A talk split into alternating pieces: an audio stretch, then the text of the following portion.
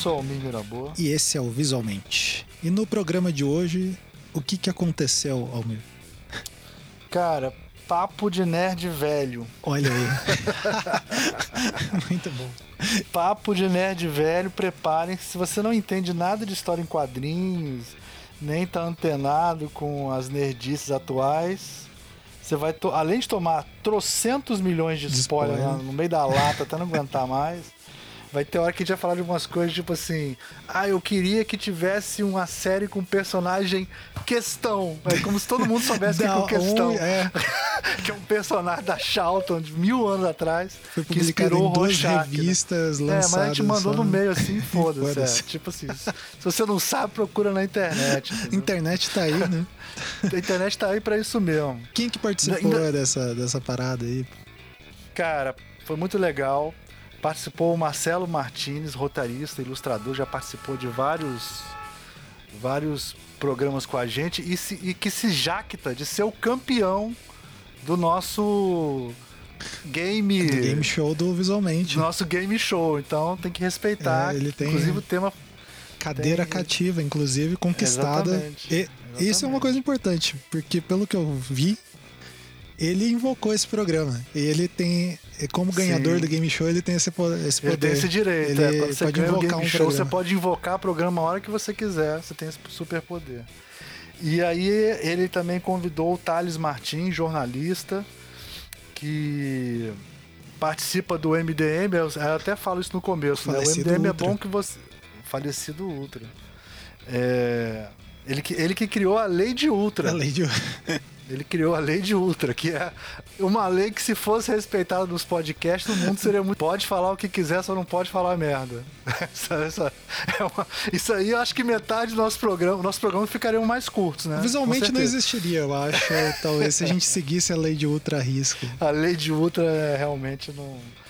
E aí a gente conversou sobre uma série que a gente gostou muito, curtiu muito, que é do Pacificador, né? O Peacemaker. Que tem a melhor abertura de série de todos os tempos. Cara, eu... Que eu, eu assisto todo dia essa abertura de série. Eu, eu, eu já baixei a música no, no Spotify da banda, que é uma banda. E é uma banda super recente, inclusive, uma banda. Qual é o nome da banda, gente? É o Amjim, eu acho. É, é uma banda americana que é só velho cantando rock dos anos 90, cara. Então, assim. Pô. É o espírito da parada, assim, é o espírito da parada. É, é do, do, do Anna Tasted, o nome da música. muito boa. É, muito cara, boa. a abertura é muito abertura engraçada. muito boa. É muito boa. É, eu acho que é uma das melhores. Talvez é a melhor abertura, cara. E a música é tão boa que eu fico. Todo dia eu vejo essa abertura só pra ouvir a música. E depois eu descobri que tem clipe dessa banda e o clipe da banda não é muito diferente da, da abertura. Da... Sim, muito bom. Lógico que é diferente, mas assim, ele a, se levando a, a sério. É... É, ele se levando a sério não é muito diferente da abertura do, do Pacificador. muito bom. Tem até pupurri deles, é muito boa essa banda. Eu vou, enquanto o, o Ankara vai dar o recado para os nossos patrocinadores, eu vou procurar o nome daqui. Isso, da, então da... antes indo para os recados aí. Se você quiser ver o Almir dançando essa coisa, é, você pode. Não sei, né? Quem sabe aí. Se pagarem muito, estamos aqui para isso. É, é um, cara, é uma depois que começaram a dar dinheiro pra gente, eu mudei muito, cara. Ó, o nome da banda é Wigwam. Wigwam. Wigwam. W-I-G-W-A-M. Podem, podem seguir que é muito engraçado, cara. tipo eu, velho, Dançando. com uma banda de heavy metal pintando o cabelo, usando lenço, tudo que tem direito, entendeu? Muito bom. tipo Glenn Rímel no assim. olho, rímel no olho, sombra, um batonzinho de leve só para dar aquele brilhinho e aquele aquele lance que você colocava no cabelo, como é que chamava, cara? Um spray colocava no cabelo, o cabelo ficava igual um leão. Ah, tipo assim. tipo um laque, assim, sei lá. É um laque, é um laque. eu não usava, eu já usei laque, assim, a gente usava bem pouquinho, né? Mas também tem um macete de secar com secador e, e jogando para cima. de cabeça para baixo, você seca com secador, depois você joga para cima, o cabelo fica igualzinho David Coverdale. Pode fazer. Não tem como dar testa errado. em casa. Nada, po- nada pode dar errado. Com isso, nada pode dar errado. Nada pode dar errado. Você pega o seu cabelo, joga pra frente, seca com secador e depois joga pra trás de uma vez. Nada, pode, dar errado porque você chegou a fazer Nada. isso é porque tudo já deu errado, né? Então, Não, e com nada mais 50 pode- anos, se eu fizer isso, eu jogar pra trás meu cabelo, eu não consigo nem tocar depois. Do programa aí, os recados de quase sempre. É, então, agradecer ali, lembrando, né? é, esse programa e todos os programas desse ano, basicamente, é, vocês estão tendo acesso por causa do pessoal que está patrocinando o Visualmente lá no Padrim. Então, padrim.com.br visualmente, você pode contribuir a partir de cinco reais e ajudar a gente a bancar é, os programas aqui, né? Recentemente a gente tem feito alguns programas mais teóricos, né? Então, quem ouviu aí, a gente por esses dias lançou um sobre o que é design da informação, que é sobre umas leituras ali sobre design. Tem o Hidrofobia, que a gente recentemente recebeu o Eduardo ali para falar, discutir um pouco sobre um texto do Flusser. Mas a gente tá, a ideia é sempre o design ele permeia vários universos e o de hoje é um- uma amostra disso, né? Então, se você gosta desses programas e quer ver mais coisas, você pode contribuir lá a partir de cinco reais e a gente sempre comenta aqui quem são os, os patrocinadores que patrocinam patrocinadores que patrocinam, né? Com, com os maiores Nossos apoiadores que patrocinam. Nossos tá vendo? Se a gente apoiadores. fosse profissional, a gente Isso. falava direito. Mas Exato, é. Infelizmente. né? Que infelizmente, não deu. ajudam a gente lá com os maiores pacotes ali. Então, é, agradecer muito ao Caio, ao Maurício, a Paloma, a Raquel, a LS e a Joy, que estão possibilitando eles e mais uma galera que estão possibilitando visualmente vir aí toda semana trazer alguma coisa nova para vocês. Sempre lembrando, né? A gente esquece de comentar porque talvez às vezes a gente esquece de responder, mas a gente lê, tá? É, a gente tem um e-mail que se você quer mandar uma sugestão ou então quer ofender alguém, fique à vontade, que é o contato visualmente.com.br e lá a gente sempre é, lê e vê qualquer coisa só É pra ali. espo- ah, não é que a gente é muito certinho, não. É porque espoca no celular essa porra. Isso, a gente vê lá a gente consegue ver. celular. né? É, mais, é mais nessa linha. É dos milhares que Isso. espocam lá, mas aí esse é verdade, a gente vê mesmo. Não Esse tem a gente jeito, vê. dá aquela espocada. é. Então você pode é, se comunicar por ali ou então nas redes sociais, que geralmente é arroba vismaismente. Né? Então é, tem o Twitter, o Instagram. A gente sempre está postando os programas que saem no Instagram, né? É, ali a- o quadrinho, e no Twitter também. E você consegue ouvir todos os nossos programas no site, no visualmente.com.br. Beleza? Então, É, e, E aí, e é legal pra gente saber o que, que vocês estão curtindo também, né? Se quer mais sobre séries, se quer mais teoria, se Isso. quer mais, né? o Assim, que Convidados especiais, É. Uma coisa que um feedback que deram esses tempos atrás é que o pessoal gosta quando a gente discute o design de alguma coisa. Daí eu até tava, por exemplo, de uma série, de um filme. Daí eu até lembrei que esse é um piloto do Visualmente. Esse programa nunca vai ao ar por é, um medo de processo, dois mais o processo em cima do processo. processo e três o E processo. medo da né? reação É dos haters também. haters. que a gente gravou eu, o Almir, o Léo e o Ricardo, ambos Cunha Lima, que a gente assistiu o 2001, uma Odisseia no Espaço, e a gente comentou do Não, a gente fez ao fim. react antes, antes, Antes de todo mundo fazer isso. react, a gente fez react. Esse entendeu? programa foi gravado em 2013, 2014. Ele é o proto Antes de virar essa modinha, Isso. é, isso de antes de virar modinha de fazer react. Só que a gente tem a gente tem um pouco de noção de ridículo, né? Então Isso, daí a gente nunca, nunca soltou isso. Não, e é, é tipo assim, o Casimiro fazer, nunca dá merda pra ele, né, cara? Se a gente- o dia que a gente fizer, vai dar merda pra gente. Vai, então vai. a gente tem, o Casimiro coloca qualquer coisa lá, ele comenta qualquer coisa, o pessoal faz react de qualquer coisa, o Luigi, né? Sim. O Casimiro, não toma um strike, né, cara? Não Ah, toma um cara, strike. Bota aí pra A gente gente- fazer o react do espremedor de laranja do Philip Stark. Um Ferrou. segundo de. O Philip coisa Stark e- processa a gente é, na, hora. Na hora. Em- francês ainda. É, e sei lá, e com espremedor ainda. É. Bom, Então é isso, gente. Fiquem com o programa. Até a próxima.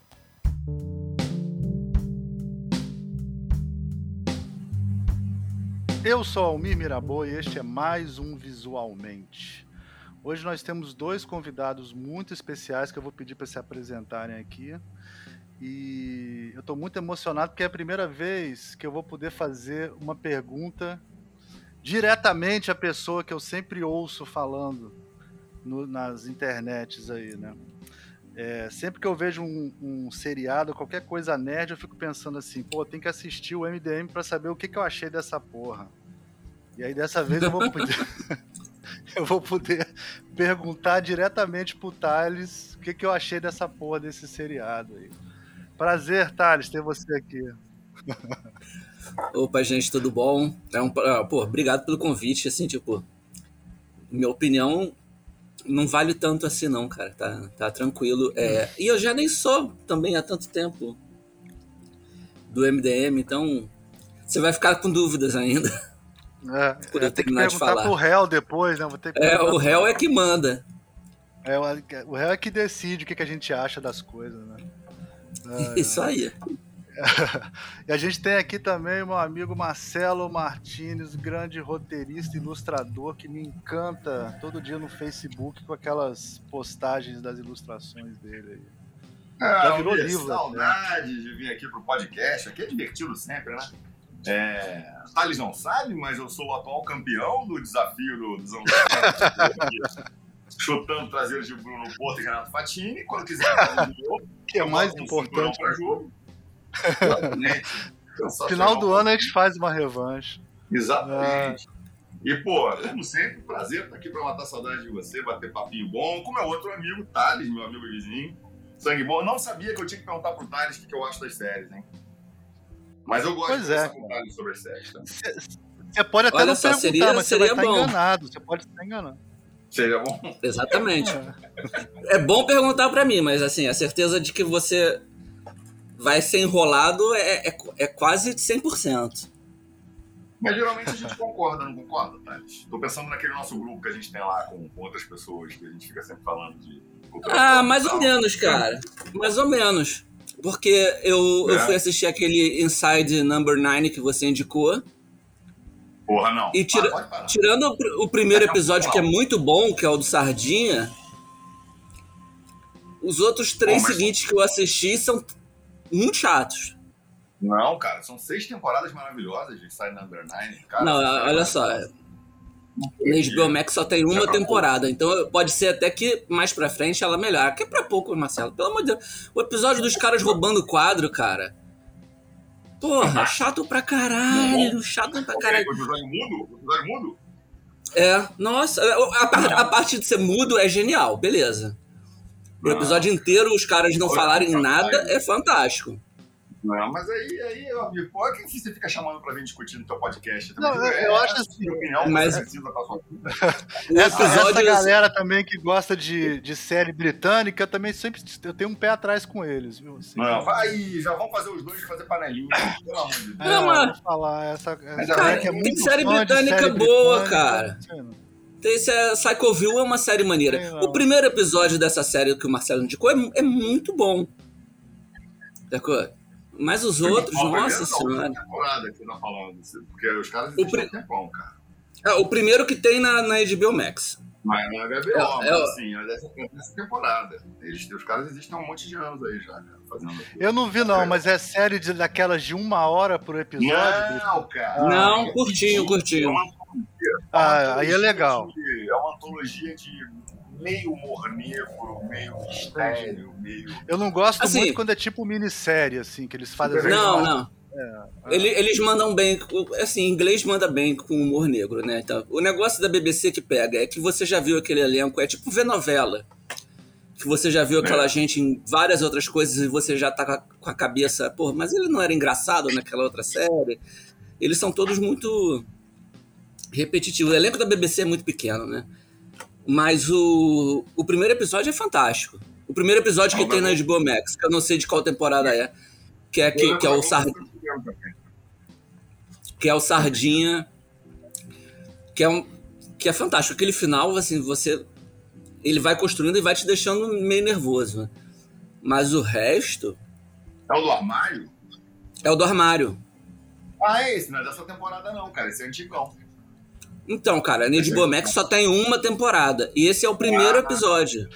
Ô, Thales, depois da terceira temporada fica bom, cara. Você tem que assistir não, até cara, a terceira e depois é fica bom. É bom. Eu, eu, acho bom, inclusive, tipo, dar pra única unanimidade que a gente vai ter essa noite, que é falar do fabuloso seriado que todos acabamos de assistir.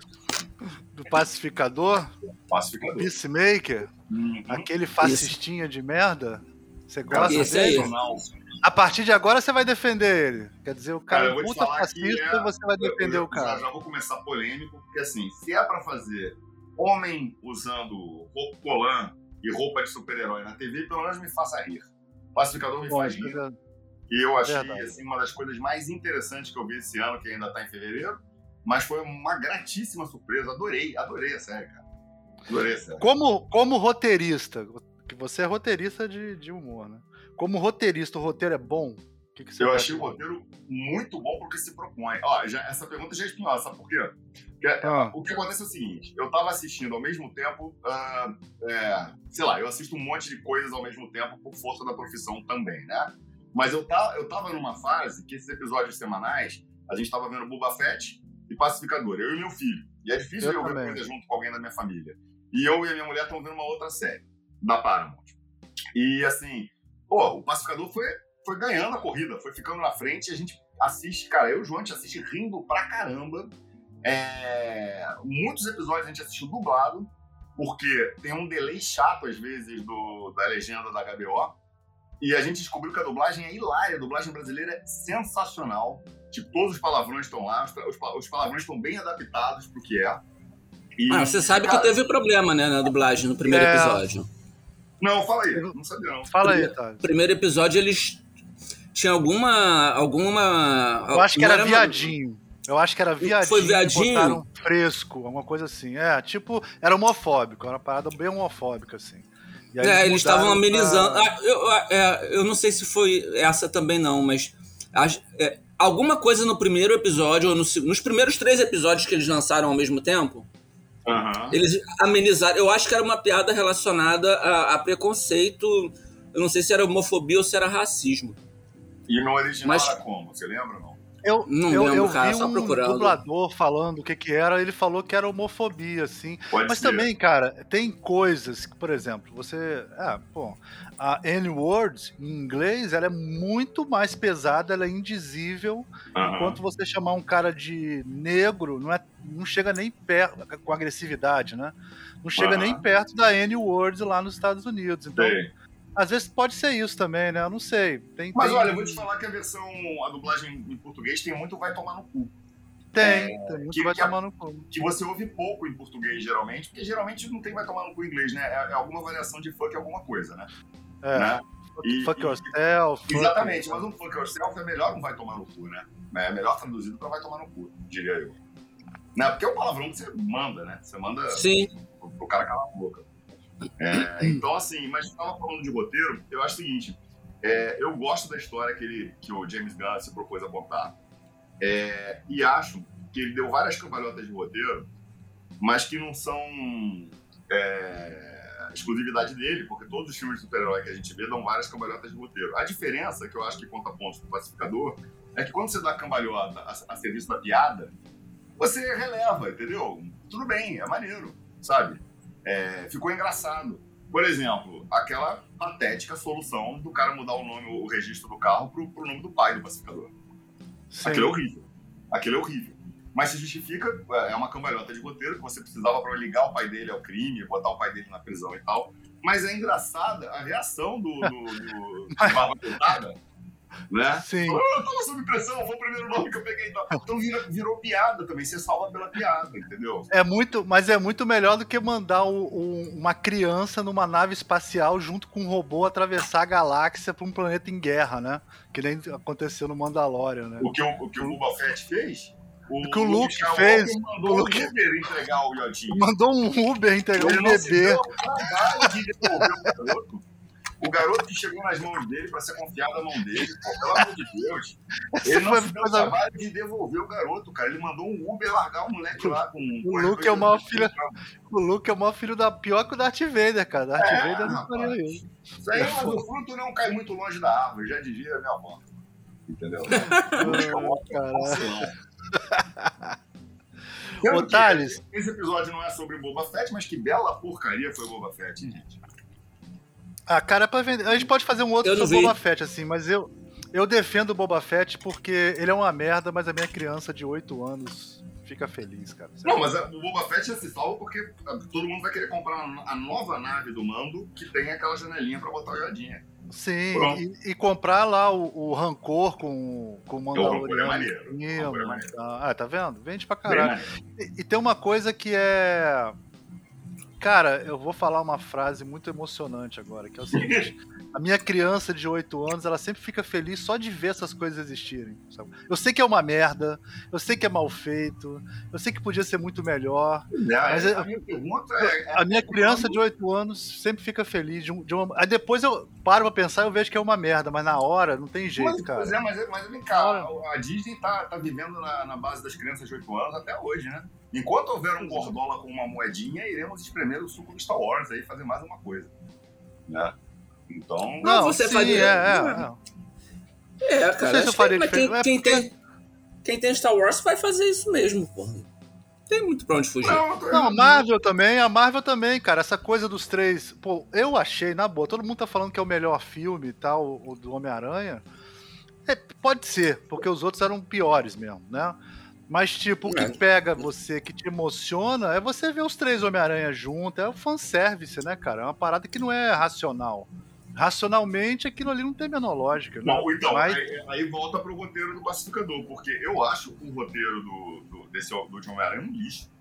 Eu acho a explicação. Eu acho. o, o, o, o, Doutor Estranho, o cara é cheio dos Paranauê pra fazer aquela. Pô, aquele retângulo áureo lá do mundo dele e tal, que dobra pra lá pra cá, o garoto resolve em dois minutos, entendeu? E de novo, a piada, como eles fazem disso uma situação engraçada, aí beleza, a gente vai relevando, vai relevando, vai relevando. No pacificador, Cara, é assumidamente uma, uma comédia zona, esculachada. Cara, é mas é uma. É uma.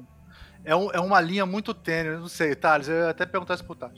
Ô, Thales, é porque o, o James Gunn, ele, tá, ele, anda em cima de um fio de navalha fudido, né, cara? Porque ele tá tratando de... Ele é um cara que saiu da Marvel por causa de opiniões, acho que foram aquelas piadas babacas, né, que ele fazia Ele fez piadas babacas e em ele 2015. continua brincando com fogo o tempo todo.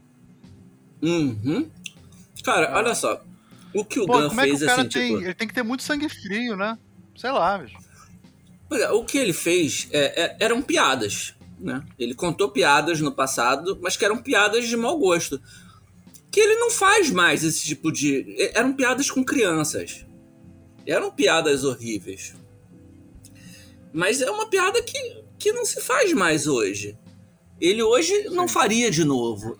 E ele não faz, porra. Você vê, no, nem na, na, obra dele tem nada parecido. Não quer, que não quer dizer que ele não toque em temas sensíveis. Ele toca. Só que é, eu acho que a Marvel. Olha, tipo assim, ele pegou uma série pra redimir ali. um fascista, cara. Ele pegou uma série.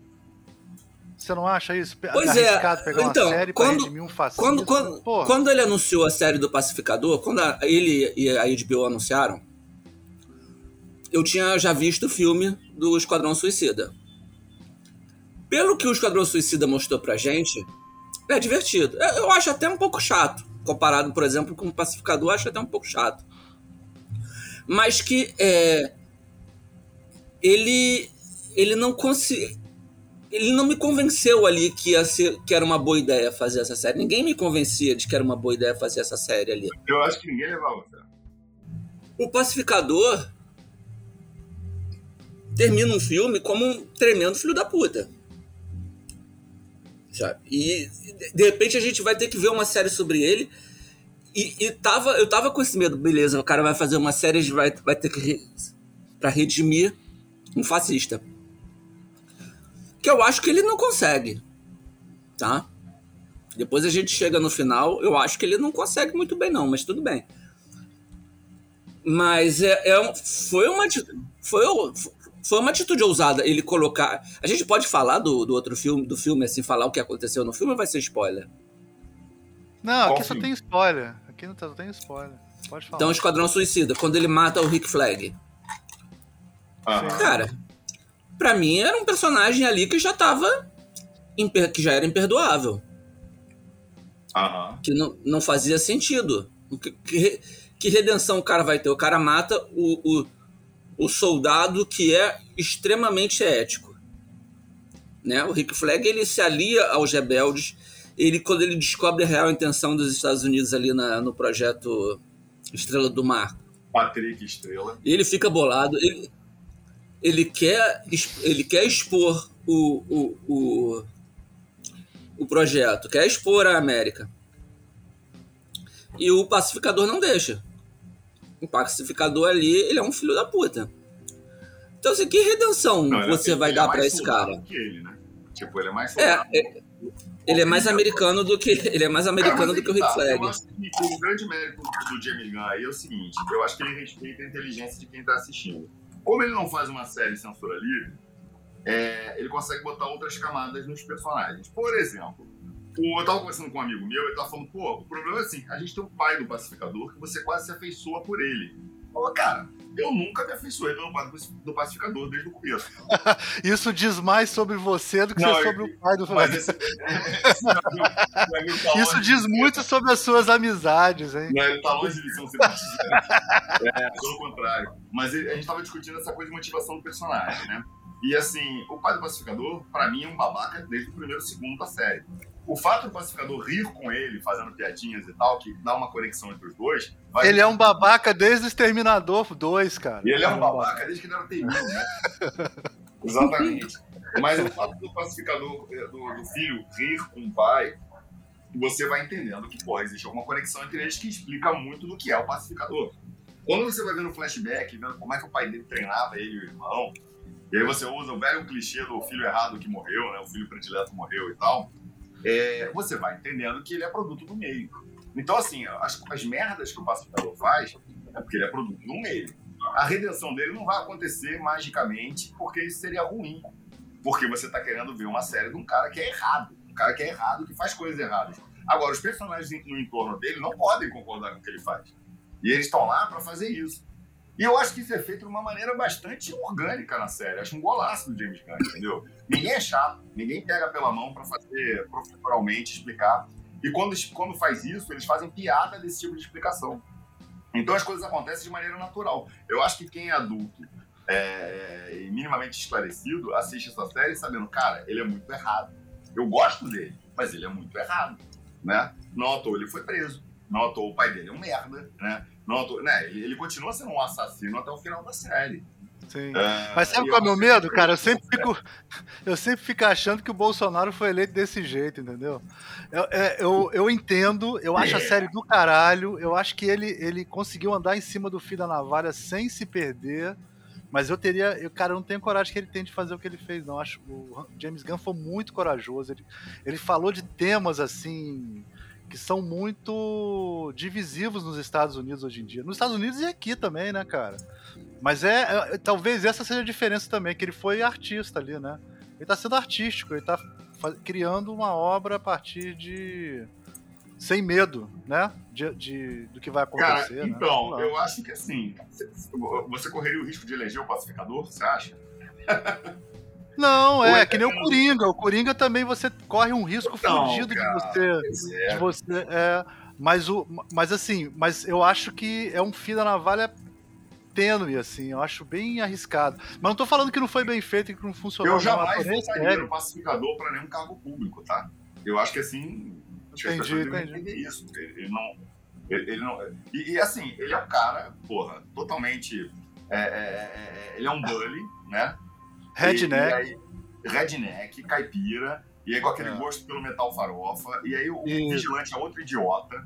Né? É. Mas o, assim, o, vigilante é psicopata, ele não tem sentimentos, ele é pior ainda do que o é. pacificador, né? Pois é, cara, esse, esse, aí, isso é uma janela pra gente abrir também. Mas ele tem valores, né? Tava, assim, ele tem os no tal arco em que ele e o pacificador eram amigos. Tem um arco famoso. Cara, né? Eu não lembro de nenhum. Eu parei de, de ler. Eu parei de ler assim, não, cara. A morte do Superman. Foi quando eu comecei. Mas eu não. Fala aí, Thales. Foi, Thales.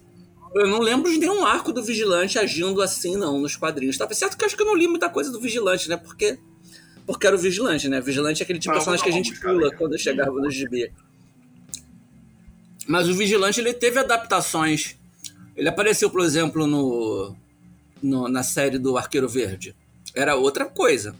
Não, qual é do Vigilante? O Vigilante é o Justiceiro. É o Justiceiro da DC. Sim, ele é o Justiceiro da DC, né? Ele, ele, ele... Mas ele era com esse Vigilante com esse visual? Mas com, esse, com esse visual. visual. É. Ele, ele, tinha esse visual? Tinha, esse visual. É, porque o, o, Vigilante, o Vigilante era um cowboy, né? Tipo, a DC usa esse nome vigilante por muito. Sim, mas a DC usa esse nome vigilante para vários personagens ao longo da história dela, né? Inclusive aquele cowboy que a molecada vai lembrar do desenho da Liga, né? Sim. É, mas o, esse vigilante, como a gente conhece, com esse visual, que por sinal eu achei o visual dele incrivelmente bacana em comparação com o original, é a criação do Jorge Pérez com o Marvel Wolfman, né? Pro, pro, pros novos titãs. Ele era um promotor que ajudava os titãs nos casos, e aí, de repente, ele vira aquela mistura de Nicholas Marshall, lembra? O Homem da Marvel. Isso, ele é tipo Nicholas Marshall. Como é que era a série do Nicholas Marshall? Ou o juiz? Era isso? É, não, a Justiça. É... Sei lá, né? Justiça é. fodona. É, é. Ele vira uma mistura disso com o Justiceiro da Marvel, né? Totalmente, né? Só que tem uns lances. Ele não mata. Ok, esse é fascista, tá? É um juiz. É um juiz, não, é um, é um é um promotor, que é um cargo é, é, é, público e comissionado dos Estados Unidos, né, tal, é eleito, né, é, é, e ele, na, na, nas horas vagas, sai produzindo provas a seu critério, espancando criminosos. E esse é fascista. Esse é fascista dos bons, o vigilante. E ele vira um moleque que, porra, cara, é ajudante de garçom num, num Perkins, sei lá, numa, numa, numa, numa lanchonete de café da manhã dessa americana, totalmente vê no, no Pacificador, é, eu acho que o irmão dele, que era amigo do Pacificador, né? Eles têm um lance desse, né? Então é aquele cara é. que vê uma referência no cara, que você considera o melhor amigo do cara, e é um psicopata total. Quer dizer, são dois psicopatas. Isso, para mim, é uma crítica a, ao acesso a armas que a sociedade americana tem, que a gente agora tem. Entendeu? A essa cultura do minha propriedade, vou defendê-la de qualquer maneira. Há uma coisa que a gente via quando era moleque, muito em seriado de, de policial americano, que era prisão de cidadão né? O cidadão pode fazer prisões e tal. É, e isso é uma puta crítica essa galera pró-armas, cara, na minha cabeça. Agora, eu fico meio bolado quando, quando na cabeça do Almir, por exemplo, ele fica, cara, eu fico com medo de tocar nesses assuntos. Acho que a gente deveria tocar nesses assuntos. E você tá expondo esses caras, mostrando eles de forma patética. Sim. E se você comprar um bonequinho do Vigilante faz de você um partidário da causa dele, não. Entendeu? Mas eu acho que quem adere, quem adere é porque já iria aderir de qualquer maneira, entendeu? Eu, eu entendo o que você está falando. O cara uhum. que já adere a essas ideias, ele já aderia de qualquer maneira. Eu só acho não, que isso, só dá, só, é, obra, a obra não transforma, a obra não transforma ninguém no, no, na parada. É. Isso aí o Almir tá coberto de razão. O, o, o sujeito, já, ele, ele se forma por N razões casa, amigos, escola, trabalho, clube ele vai, vai se formando. A série, ele assiste a série, ele pode reagir, ele pode entender que o, que o pacificador está coberto de razão e que ele não tinha que mudar nada. Ele. Sabe aquele fascista que gosta de Star Wars? Ou que gosta de X-Men? Racista sim. que gosta de X-Men? Ele não, ele, ele não capta. Não é, não é questão de ser burro, não é questão de ser. É uma questão de que aquele discurso não faz ruído nele. Ele pega outras coisas da, da parada, mas aquele discurso não faz pois ruído é, nele. Cara, porque eu acho, a gente vai entrar nessa discussão, a gente vai chegar lá no videogame que promove a violência, sabe? Sim, sabe? sim, sim. Eu, eu, eu, gosto muito. Mas o que eu quis comentar foi a coragem. Então eu sei, eu tô falando, o que eu quis comentar, meu comentário é muito mais no sentido de, de chamar a atenção que é uma coisa corajosa do James Gunn falar dessa coisa hoje em dia. É verdade. Entendeu? É eu acho, eu acho que é corajoso, assim. É, é, é eu, e eu sempre faço as perguntas idiotas, nunca se esquecem. Não, o que eu ia falar era o seguinte, eu, eu posso estar falando uma grande bobagem aqui, porque eu não fiz pesquisa e achei que o Thales estivesse em cima do laço com isso, mas É, Eu? Tem um arco uh, do Dan Greenfield, do Dan Greenfield, que já colocava o pacificador e o vigilante como parceiros. E muito disso influenciou também a, a, a brincadeira do, do, James Gunn. Mas eu não li, porque isso, por incrível que pareça, no final dos anos 80. É, e eu não, já não li nessa época isso aí, não. Esse, acho que esse gibi nunca chegou no Brasil, cara. Ninguém ligava a mínima ao pacificador, gente. Vamos lá, né? O não, o pacificador era, era da, era, era, era, lá, nem então, era ele do... Veio, ele veio, na, ele veio no, no, no balaio Car... do Charlton lá. É, Charlton, quando, é. Quando a DC o, o, o, Mi, o comediante. O comediante, o comediante. É, é, o pacificador, né? O comediante é, o melhor, é, é, o melhor gibi do pacificador, é esse. O grande lance é o seguinte. É, o, o, pacificador, ele é de 66, se eu não me engano, tá? E ele é daquele pacote da Charlton que a, que a, a DC adquiriu na saideira, já no começo dos anos 80, quando a editora já estava acabando. Eu não sei se era o Dick Giordano, eu não sei quem foi que, que, tava na DC e que, que, trouxe isso. Eles compraram como se fosse uma editora que compra o backlist da outra editora. E a DC começou a falar: a gente tem, agora tem mais esses personagens aqui. Essa história, quando o Alan Moore propõe, é, é, isso é um parênteses legal, né? Porque a DC estava flertando com os criadores de HQ ingleses nessa época. Uh, por conta da 2000 AD, né? Por conta de um monte de coisa que eles estavam fazendo lá. E aí começou a pegar uns caras para fazer projetos. Uh, e o Alan Moore propôs para eles uma série, que viria a ser Watchmen, que utilizava esses personagens clássicos da Charlton. Então, na verdade, ela apresentou, ele apresentou o conceito da série utilizando o Besouro Azul, que era o Night Oil, né? o Pacificador, que era o comediante, o Capitão Átomo, que era o Dr. Manhattan, e por aí vai. É, o, eu, eu, eu, não sei se o Questão já era disso também, né? Que o Rorschach e o Questão são o mesmo cara, né? E a DC falou: a gente tem planos para esses caras, que a gente está fazendo a crise nas infinitas terras e tal. É, faça genéricos deles. E o que ele fez, que o Alan Moore fez, foi pegar os clichês de cada um deles e fazer. Então o comediante é o pacificador, né? Uh, e aí por isso essa piada de que é o melhor, melhor gibi dele, né? E aí depois da crise, da, da crise infinitas terras, eles aparecem aqui e ali. E claro, é patrimônio da editora, você fica tentando usar para lá e para cá, né? Mas a verdade verdadeira é que um dos grandes méritos dessa série do Pacificador é que 85% das pessoas que viram a série, que viram a série, não conhecem nada do personagem antes. O que é ótimo. Porque você não é obrigado a ficar pagando fanservice. E deve estar cheio de fanservice que nem a gente viu, né, cara? Eu acho que o fanservice que pintou. Mas não foi nada muito escondido, não. Uhum.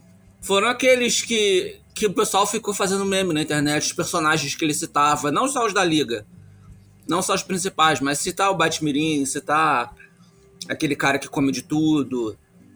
É, essas pequenas citações é que não tem muito fanservice além disso, não. Ah, não, mas eu diria fanservice, eu diria, eu diria fanservice da, da, própria, da própria história. Do... Não, mas, mas eu digo fanservice da história do personagem. Do fanservice do personagem. Tem, tem, porque, dando uma olhada, você vê que, assim, sim, ele conversava com o espírito do pai Acho que. Acho que alguém teria pescado. Não, mas Thales, o que eu tô querendo dizer é que assim, isso não importa, sabe? Tipo assim, é, por ser um personagem menos conhecido, se você jogar pacificador no Google, aparece um monte de gente perguntando de quem ele é vilão, sabe? Né? Outra coisa que eu fiz que eu achei engraçado, eu peguei a propaganda da, da HBO no Facebook, da série, e fiquei vendo os comentários. Cara, geral, geral que viu adorou, Uh, mas geral que viu não conhece o cara, ele não sabia. Ele falava assim: Poxa, eu achava melhor fazer uma série do Pistoleiro, do Esquadrão Suicida. Quem é esse cara? Né? Aí tem uns caras que falam: Poxa, mas a Marvel é muito melhor. A DC fica pegando os personagens é, perdidos, que são os losers e tal, não sei o quê. Tipo assim, tem um público é, de filmes de super-herói um, dessa nova geração, né? Que, que, que passou a entender que é super-herói por conta dos filmes da Marvel, e tudo bem. E tem a galera que tá achando, porra, maneiro, já que a moda é fazer coisa de herói, pegaram um cara maluco que a gente nunca ouviu falar. Mas a maior parte das pessoas considera assim, por que pegar um loser desse para fazer uma série? E aí depois que assistem, acham maneiro pra caramba, porque, pô, é o John Cena. E a equipe dele é maravilhosa. Os personagens que orbitam ele são maravilhosos e tal. A série é divertidíssima. É, então, quem, quem, quem pegou no escuro achando que estava vendo só um comando para matar, porque para mim ele é, muito isso, né? É muito aquela coisa, Schwarzenegger, vão entrar, vou destruir e tal, não sei o quê, e, e, e é, é, meio comando, é, descobriu que é uma baita de uma comédia. E, e que, que, cara, tem uma camada de crítica a isso tudo, inclusive. Sabe? Essa, essa violência absurda. A gente tem que falar uma parada, falar dos fanservices, né? O, a molecada hoje de. Essa molecada fã de, de filmes e séries de super-heróis hoje, eles ficam buscando referências uhum. na, nas produções. Acho que desde aquela piada idiota do Capitão América no primeiro Vingadores, que ele fala que ele entendeu a referência, que virou Sim. meio que uma virou meio que uma tendência entre entre os fãs de, de filmes de super-heróis. E essa série agora do James Gunn, ele salpicou a série com referências a outros personagens do universo DC que Por não exemplo, que não apareceram até agora, como Arqueiro Verde. Uhum. Ah, não, a gente é... piadas que fica fazendo contra toda a Liga da Justiça? Não só. Não, cara, toda a Liga da Justiça a gente conhece, sabe que eles estão na, no, no, universo DC. O Super-Homem a gente sabe, o Aquaman a gente Mas... sabe, o Batman a gente sabe. Mas o Arqueiro Verde a gente não, nunca apareceu no universo DC. O, uhum. Ele citou o Batmirim. É, é. Aquele, aquele gorila, a história do gorila Charlie. Uhum. No universo DC tem um, um, um, gorila que vira soldado e vai pra guerra. Naqueles gibis de guerra que tinham na, durante a Segunda Guerra. Tipo, sabe, tem um rock lá. Isso, tinha um gibi que era um, um gorila que ia pra guerra porque ia ajudar um amigo. Era um amigo dele, ele era, tinha um amigo humano. E ele virava o super. um puta de um soldado, fodão. Cara, que sensacional isso, né? E que se chama Charlie também. Mas quando ele revelou o Charlie, o que, que era o Charlie pra gente no, na série, não é a mesma coisa, né? Não é o mesmo Charlie, mas eu acho que, que tá inspirado ali. Quem é o Charlie? O... É, é só um gorila com uma borboleta na cabeça. Ah, não, é um gorila que fugiu dos zoos, deu uma plantada lá. Mas assim. É, é... Mas quando, quando você vê o jornal, no episódio anterior, o cara tá lendo o jornal e tem lá, gorila Charlie foge do zoológico. Isso, exatamente. E tem, e tem os indícios de que ele é inteligente, a gente não sabe ainda que vai ter o lance da borboleta. Uhum. Uma galera lá fora já referenciou achando que era o Charlie gorila que vai pra guerra. Sacou? Sim. Mas tudo Aí te, teve o cara dos Legião, da, da, Legião dos Super-Heróis que ele citou. Que Quem é o que, que come os. Desculpa, o cara, o, Tá falhando muito? Minha internet tá uma merda, não, gente. Não, mas quem é aquele da Legião que você fala? O cara que come de tudo, que o pacificador fala que ele conhece ah, o maluco. Digestor. Ah, digestor. Digestor. É, é digestor. Mas isso, isso, eu acho outro gol também do James Gunn, porque assim, se você não pegar, dane-se, cara. Você não precisa. Porque as referências de fã do, do Pacificador são quase zero. É o que eu tava explicando da galera que tá comentando no, na postagem da HBO sobre a série. Ninguém conhece. As pessoas perguntam de quem é o. o, o Cara, não vai muito por aí. É vilão, sabe? Não vai. Sabem que Pacificador não Não vai por aí, sabe por quê? Tem um, ah. muita gente, e, e, na, e, na, internet tem. É, é o suficiente para atrapalhar, que é a galera do culto, né? Do Snyder culto. Dos, o, os fãs do, do Zack Snyder, que odeiam essa série. Essa série vai contra tudo que estava sendo feito antes. Né? Ela tem humor, então não pode. Porque tem que ser tudo muito depressivo, muito triste.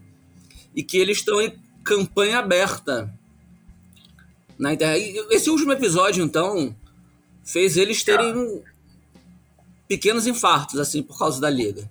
Da Mas, participação cá, da Liga. Esperavam, vocês esperavam que tivesse a participação da Liga? Eu esperava que tivesse a participação do Aquaman. Eu Jura? não esperava, não. Eu não esperava. Aquaman. Eu não o Aquaman eu esperava. O Aquaman. Hoje, como, como o Aquaman foi a primeira.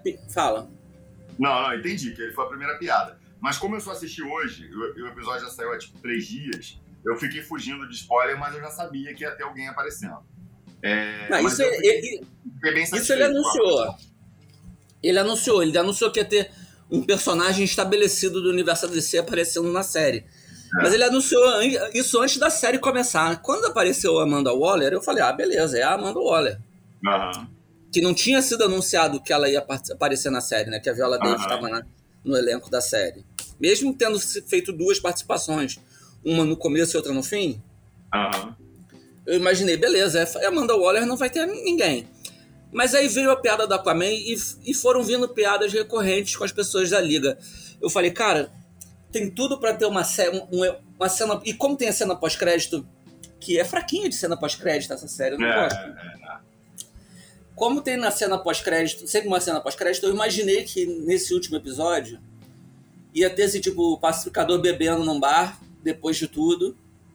E aí o, o Aquaman chegando pelas costas dele, sem usar o uniforme, né? Porque tirar aquele uniforme do armário deve custar dinheiro pra Warner. Né? Não, é, é isso que eu ia dizer, cara, porque assim, a gente acha que as coisas são fáceis, mas assim, é, seja lá qual for o contrato do Jason Momoa, você tem que pagar lá uma ou duas diárias para ele para esta porra. Isso sai do orçamento da série do Pacificador.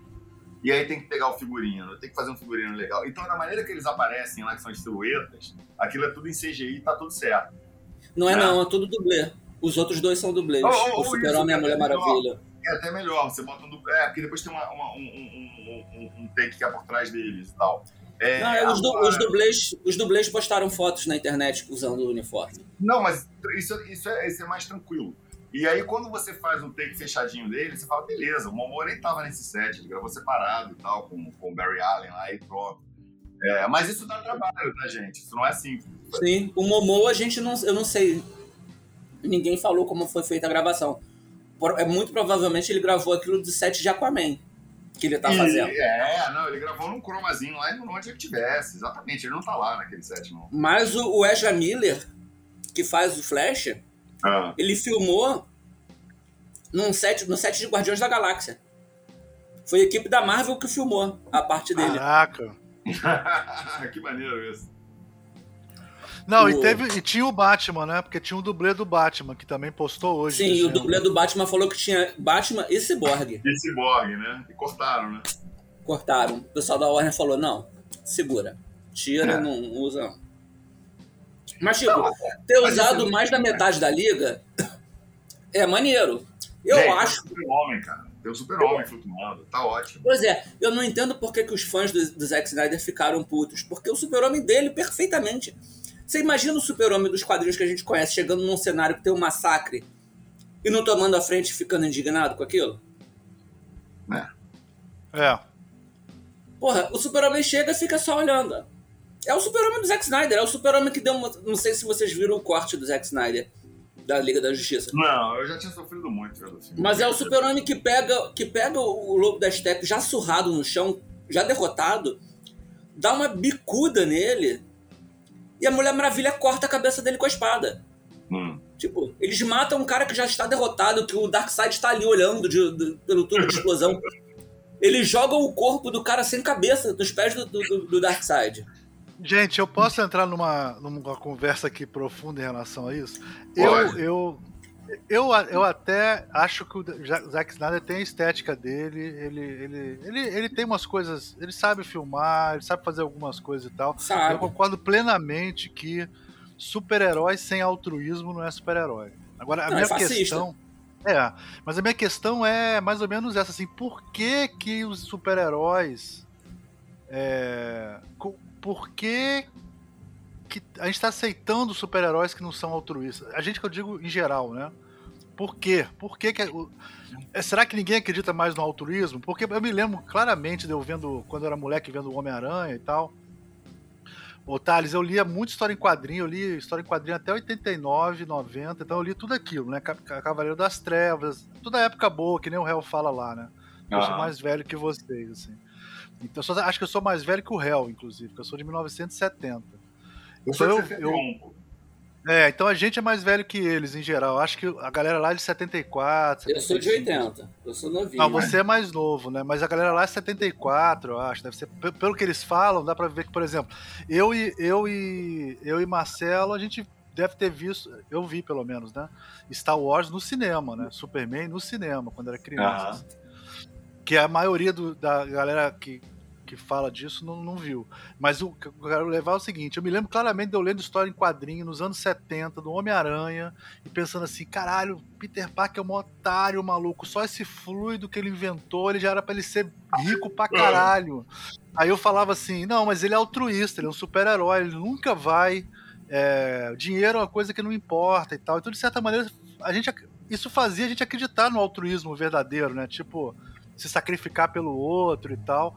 Pô, eu não sei como é que hoje em dia, cara, a gente não se importa. Quer dizer, a gente, a sociedade, não se importa mais com altruísmo. Assim, é uma parada que, tipo, um herói altruísta, ele é uma utopia, ele não existe. Já era uma utopia na minha época, entendeu? Mas é cíclico, cara, porque, assim, a gente cresceu, Almir, vendo na televisão coisas que foram produzidas nos anos. principalmente coisas dos anos 60. A gente consumiu muita série da década de 60, né? Onde o herói era guiado por um código de ética e moral estrito Uh, até porque você estava apresentando isso na televisão, então você sabia que assim o vilão teria que ser punido. O herói ele tinha que buscar sempre a, a solução ética. É, o, o, os Batmans para mim sempre foram assim, não, cara, ele faz isso porque ele ele não mata. Mas você entra, você vai crescendo, você vai lendo mais e as pessoas vão exercitando mais isso enquanto ficção e você vai entendendo que o mundo não é tão cor de rosa, você começa a perguntar, pô, peraí, cara, o cara é um milionário, tem uma porrada de equipamento tecnológico e ele bate nos criminosos, ele está ajudando o quê, né? Mas se você vai lá para trás, de onde vem esses primeiros vigilantes, essas primeiras histórias de detetive, essas primeiras coisas que vieram do pulp, que evoluíram do, do, do, dos livrinhos pulp para coisas mais heróicas, você estava vindo de uma coisa que já era suja, histórias de detetive, submundo. É, Não, o, o, fantasma marcava as pessoas, o fantasma dava um soco né? na cara do cara e marcava o cara é o que você merece, seu vilão. Tome isso, é. né? ou, né? E você evolui disso, dessas coisas que vieram do público da literatura policial, de detetivesca, etc., por uma coisa aí sim altruísta, de falar, não, esse cara representa o ideal americano, esse cara representa a sociedade justa, ele luta pela justiça.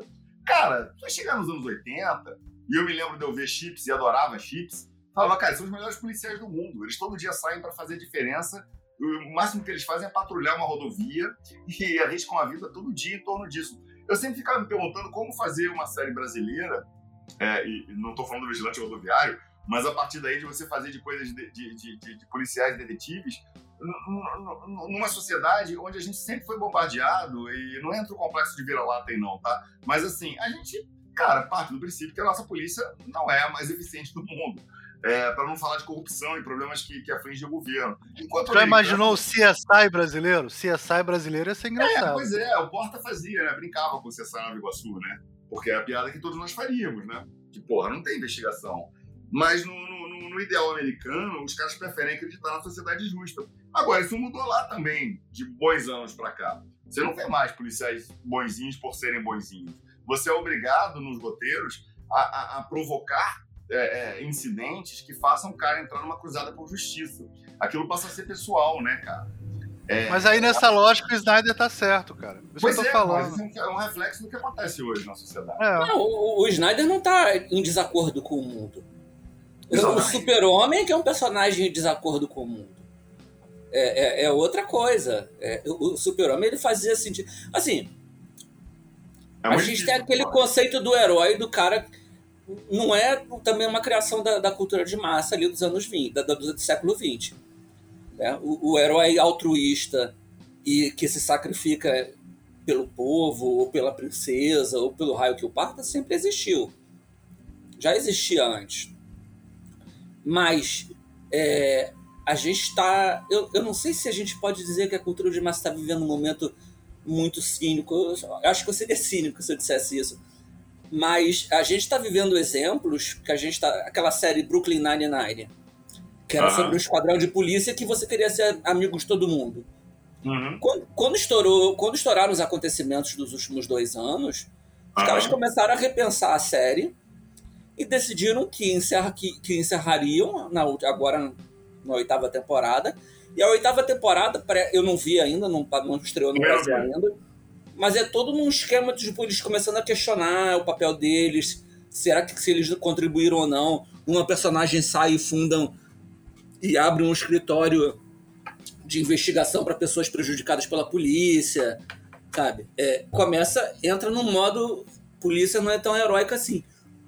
Mas ao mesmo tempo tem aquela série que o Globoplay exibe chamada aquela SWAT, né, que é o, o remake daquela SWAT clássica. Uhum que os caras são. Que é a mesma merda. Os caras são muito heróis, são muito maneiros. Você fala, caralho, eu quero entrar pro BOP pra ser igual o pessoal da SWAT, sacou? Então. Sim. Ninguém tá sofrendo, ninguém fica bolado por dar um tiro em alguém. Cara, não tem isso. E o super-homem do Snyder, ele destrói uma cidade e ele não fica bolado. O não, único aquilo é momento é muito que... bizarro. Aquilo ali é muito bizarro. É, cara, eu vendo o filme, eu entendo a primeira luta da vida dele, ele destruiu uma cidade. Ele não sabia o que fazer. Ele, ele, ele tava sendo super-homem pela primeira vez.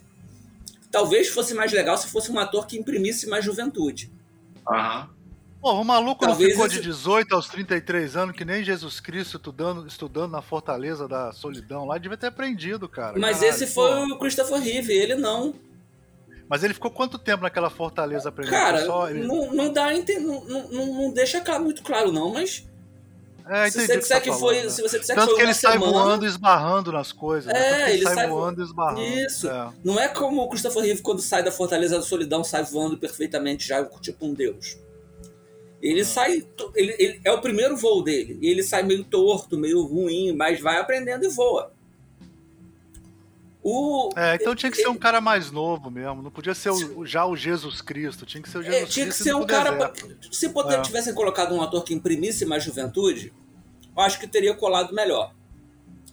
Tanto que o filme seguinte, eu acho que foi mais por críticas ao Snyder do que por, por evolução de roteiro. Eles botam a briga dele com o Batman, com, com Batman não, quando ele vai lutar contra o, o Apocalipse, eles vão para aquela ilha, né? Entre entre Gotham e Metrópolis. Eles vão para Paquetá. Uma ah. Paquetá desabitada. E aí a porrada é. acontece ali. Eu acho que isso aí foi mais por críticas ao filme anterior do que por evolução de roteiro, mas tá bom. Paquetá também não ia fazer muita falta, né? Eu dando uma de Eduardo. Eduardo. Qual é o nome do prefeito com Maricá? Eu vou, agora eu vou virar o inimigo. Eduardo Paz. Eduardo Paz, né? Então, assim, o, o Super-Homem e a, a, Mulher Maravilha, gente, no filme da Liga da Justiça, no corte do Zack Snyder, ela pulveriza um cara. O cara vira poeira. Ela bate, dá aquela porradinha dela do, dos, dos braceletes. Na frente de crianças. Na, na frente, frente, de, de crianças. Criança. Ela, ela joga um cara na parede, a cabeça do cara explode. é condizente com, com o mundo que a gente está vivendo. Isso tá... Mas eu, ó, vocês no mas MDM falam gosto, mal disso. Eu não gosto. Vocês no MDM falam mal disso, mas eu gosto das cenas em câmera lenta do Zack Snyder. Eu gosto, mas eu nunca falei mal caralho. disso, não. Eu Elas acho são que bonitas ele... pra caralho. Eu acho que ele filma muito bem, ele só tinha que parar de escrever roteiro. Ele talvez é. devesse começar a filmar roteiro dos outros. Não, você estava falando aí, Tara, eu estava pensando aqui dos. Porque eu, eu parei de. de isso, isso, o MDM também tem culpa. Eu parei de ler história em quadrinho, eu voltei a ler por causa do MDM, né? E aí eu. O, aí isso 2020 que eu voltei a ler, né? E aí o. Aí eu tô lendo tudo que eu não li entre 1992, que acho que Mouse foi as últimas coisas, assim e tal. E aí. Aí depois tá só fiquei lendo coisa. coisa... Ruim, né? É, não, aí anos 90 eu não li nada. 2000 não li nada, então tudo que vocês falam no MDM que é bom nessa época eu leio. E aí eu fui ler o Grandes Astros do Superman, que acho que deve ser anos 90, né? É, não, Grandes Astros é. Não do tem Grant nem 10 Morrison. anos, acho, ainda não. É, 2000 já, né? Cara, o Superman dele é o Superman do Christopher Reeve, assim, entendeu? Sim. E é uma boa história. Então eu também eu fico achando que talvez seja o que você falou, é, é história também, né? Você pode fazer o Superman é, você pode fazer um Superman mais cinza, mas também se não tiver uma história boa, é uma merda, não tem jeito. É de 2007 amanhã... da Superman. Ah, então é mais... É, porra, 15 anos só, né? Foi ontem. Sim. Isso é sinal de estar tá velho, né? É... Mas, mas o que eu tô falando, o, o grande desastre do Superman é um Superman Christopher Reeve, com aquele olhar de esperança na humanidade, sei lá o quê. É, é legal, é muito bom, né? E, e é, foi feito na época do. Já, a gente já tava cínico nessa época, né? Se, se essa teoria tá certa, né? Cara, nos quadrinhos não. Acho que o Super-Homem não chegou, não pegou nenhuma fase cínica dele nos quadrinhos. Acho que nem tem, cara. Acho que nenhum autor dos gibis consegue fazer o Super-Homem cínico. Reino do Amanhã ele tá mais cinza um pouquinho, né? Sim, mas ele tá querendo na verdade, ele, ele, está cinzificado, vamos dizer assim. Ele está des desiludido e ele Isso. é tipo. É, ele, é e ele tipo, recupera a esperança. Isso. Ele, é tipo o Batman do, do Zack Snyder, né? Isso. Desistido e tá voltando. Isso. Né? Só que ele não volta tipo um psicopata. torturando as pessoas. Reino da Manhã uhum. é Mark Wade, eu acho, não é isso? Mark Wade. É, Mark Wade ama o Super-Homem. É, pois é, realmente, Super-Homem cinza e, é difícil. E aí, assim, ah, tipo, tem o Injustice, né? Tem o Injustice também, lógico. Sim, ah, não, mas isso aí. Esse aí é o Warner não gosta do Super-Homem. Aí não tem jeito. Aí a gente tá falando da Liga na, no, na série. A Liga que aparece no, no episódio final do Pacificador é a Liga do Zack Snyder. Não tem. Não, não, não, tem nenhum. Não, não tem motivo pro pessoal ter, não ter gostado. O Super-Homem age como o Super-Homem do Zack Snyder e a Mulher Maravilha age como a Mulher Maravilha do Zack Snyder. Ela não se importa com o que aconteceu ali. A Mulher Maravilha do último filme dela, o 1984, que é um filme fraco, essa sim, é totalmente anacrônica. Ela não tem nada a ver. Ela é uma. Ela tá ali focada na esperança. Mas, Thales, a participação da Liga nesse último episódio do Pacificador é uma bela piada e que eles chegam com aquela silhueta fodona, chegamos. E aí o cara fala obrigado por nada, seus cuzões, e eles vão embora. E aí o, o ele ainda dá a esculachada dele do Aquaman pela, pela décima vez na série. O Aquaman dá uma fala maravilhosa, que eu tô ficando meio puto com esse boato, né? Toma uma cruzada do Flash ainda e acabou.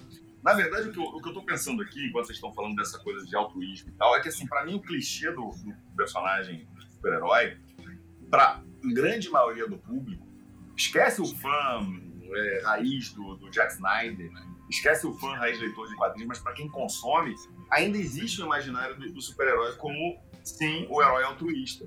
Porque essa galera tá consumindo lancheira, gibi, desenho animado, uh, uh, que infantiliza geralmente esses personagens, livro infantil e tal. Não necessariamente estão lendo os quadrinhos, os quadrinhos existem hoje para ficar provendo histórias e alimentando. É, e tá tudo bem, entendeu? Então você espera dos heróis um comportamento altruísta. Por isso o Pacificador é engraçado e é um sucesso. Do cara olhar e falar, cara, esse cara não é herói. Esse cara rompe essa barreira. Sim, não, ele, ele é fantástico. Ele, ele se chama Pacificador. Deixa é, tudo mais fantástico. A piada é essa, né? Eu, eu, eu, luto pela paz mesmo quando eu tenho que matar um monte de gente, entendeu? Então, assim... Matar é, a criança. Aí, exatamente. E aí, na verdade, assim, eu fico pensando como consumo de massa, isso funciona muito, sabe? E é isso que determina o sucesso. Se os fãs do Zack Snyder vão ficar gritando, é, eles vão gritar, mas eles vão calar a boca porque, malandramente, a produção vai botar lá meia dúzia de easter que agrada a todo mundo, sabe? Porque isso faz parte também do modelo de negócio hoje. Então você tem que botar os easter eggs, tem que botar o fanservice, tem que botar não sei o quê. Mas tem que ser fiel ao eu, Eu acho que o fanservice chegou para ficar. Inclusive, agora eles estão aprendendo essa coisa de manipular a internet também. Tipo, aparece o Xavier no, no, no, no, no trailer, aí o, o personagem do Xavier, o, o, Patrick Stewart fala: Não, eu não tô no filme. Que nem o. Entendeu? Essa, eles estão aprendendo a manipular e fica lá o, o aqueles. Tem, tem bons e tem ruins, né? Mas, tipo assim, tem o Quatro Coisas que eu acho legal, o cara do Quatro Coisas. Ele vive de comentar isso, né, cara? Ele vai e comenta isso, sei lá o quê. Aqueles horrorosos lá aí, nerd, aquelas porcarias também ficam comentando. E aí fica movimentando esse papo durante. Ah, é meses, né, cara? E, e eles estão ficando muito. O Homem-Aranha, o cara que fez o marketing do Homem-Aranha, foi um gênio, assim. Ele, ele, ele, ele, pavimentou o que vai ser feito na, na próxima década, maluco, em relação a marketing de personagem, né? Porque vai ser isso. É, o famoso, vai... não é isso que vocês queriam o tempo todo? A gente vai dar, a gente tem dinheiro pra dar. Não, e ele tem uma parada babaca que é tipo assim, os fãs ficam falando assim. Os fãs ficam falando assim, não, agora nós temos o poder, nós decidimos como vai ser o coitado. Eles são idiotas. Né, cara? Eles O que eles não entenderam é que, que assim, eu, eu, posso ignorar vocês e eu sigo milionário. Mas se eu der 2% do que vocês querem, vocês vão me ajudar a ficar milionário, não milionário. Exatamente. Tem, tem um meme que eu acho muito, muito bom, que é o, a foto do, dos três Homens-Aranhas abraçados, né? No, no, numa das hum. cenas do filme. E aí, o te, aí tem escrito assim, fã do Homem-Aranha é, e fã da Marvel e, e Marvel, né? Tipo, são super amigos, são amigaços, né? E aí embaixo é uma cena daquele da crise nas infinitas terras da CW, que é o ah. Brandon Rolf de Super-Homem segurando o Tyler Hutlin pelo pescoço, também de Super-Homem. Ah. E aí tá assim, DC e fãs da DC. Né? É. Que a DC, os fãs da DC, eles estão nessa briga com a Warner por causa desse não fode nem sai de cima em relação à Liga da Justiça, né, do Zack Snyder, o que, que aconteceu, qual que vale pro Canon, qual é que não vale. Discussões de nerd, né?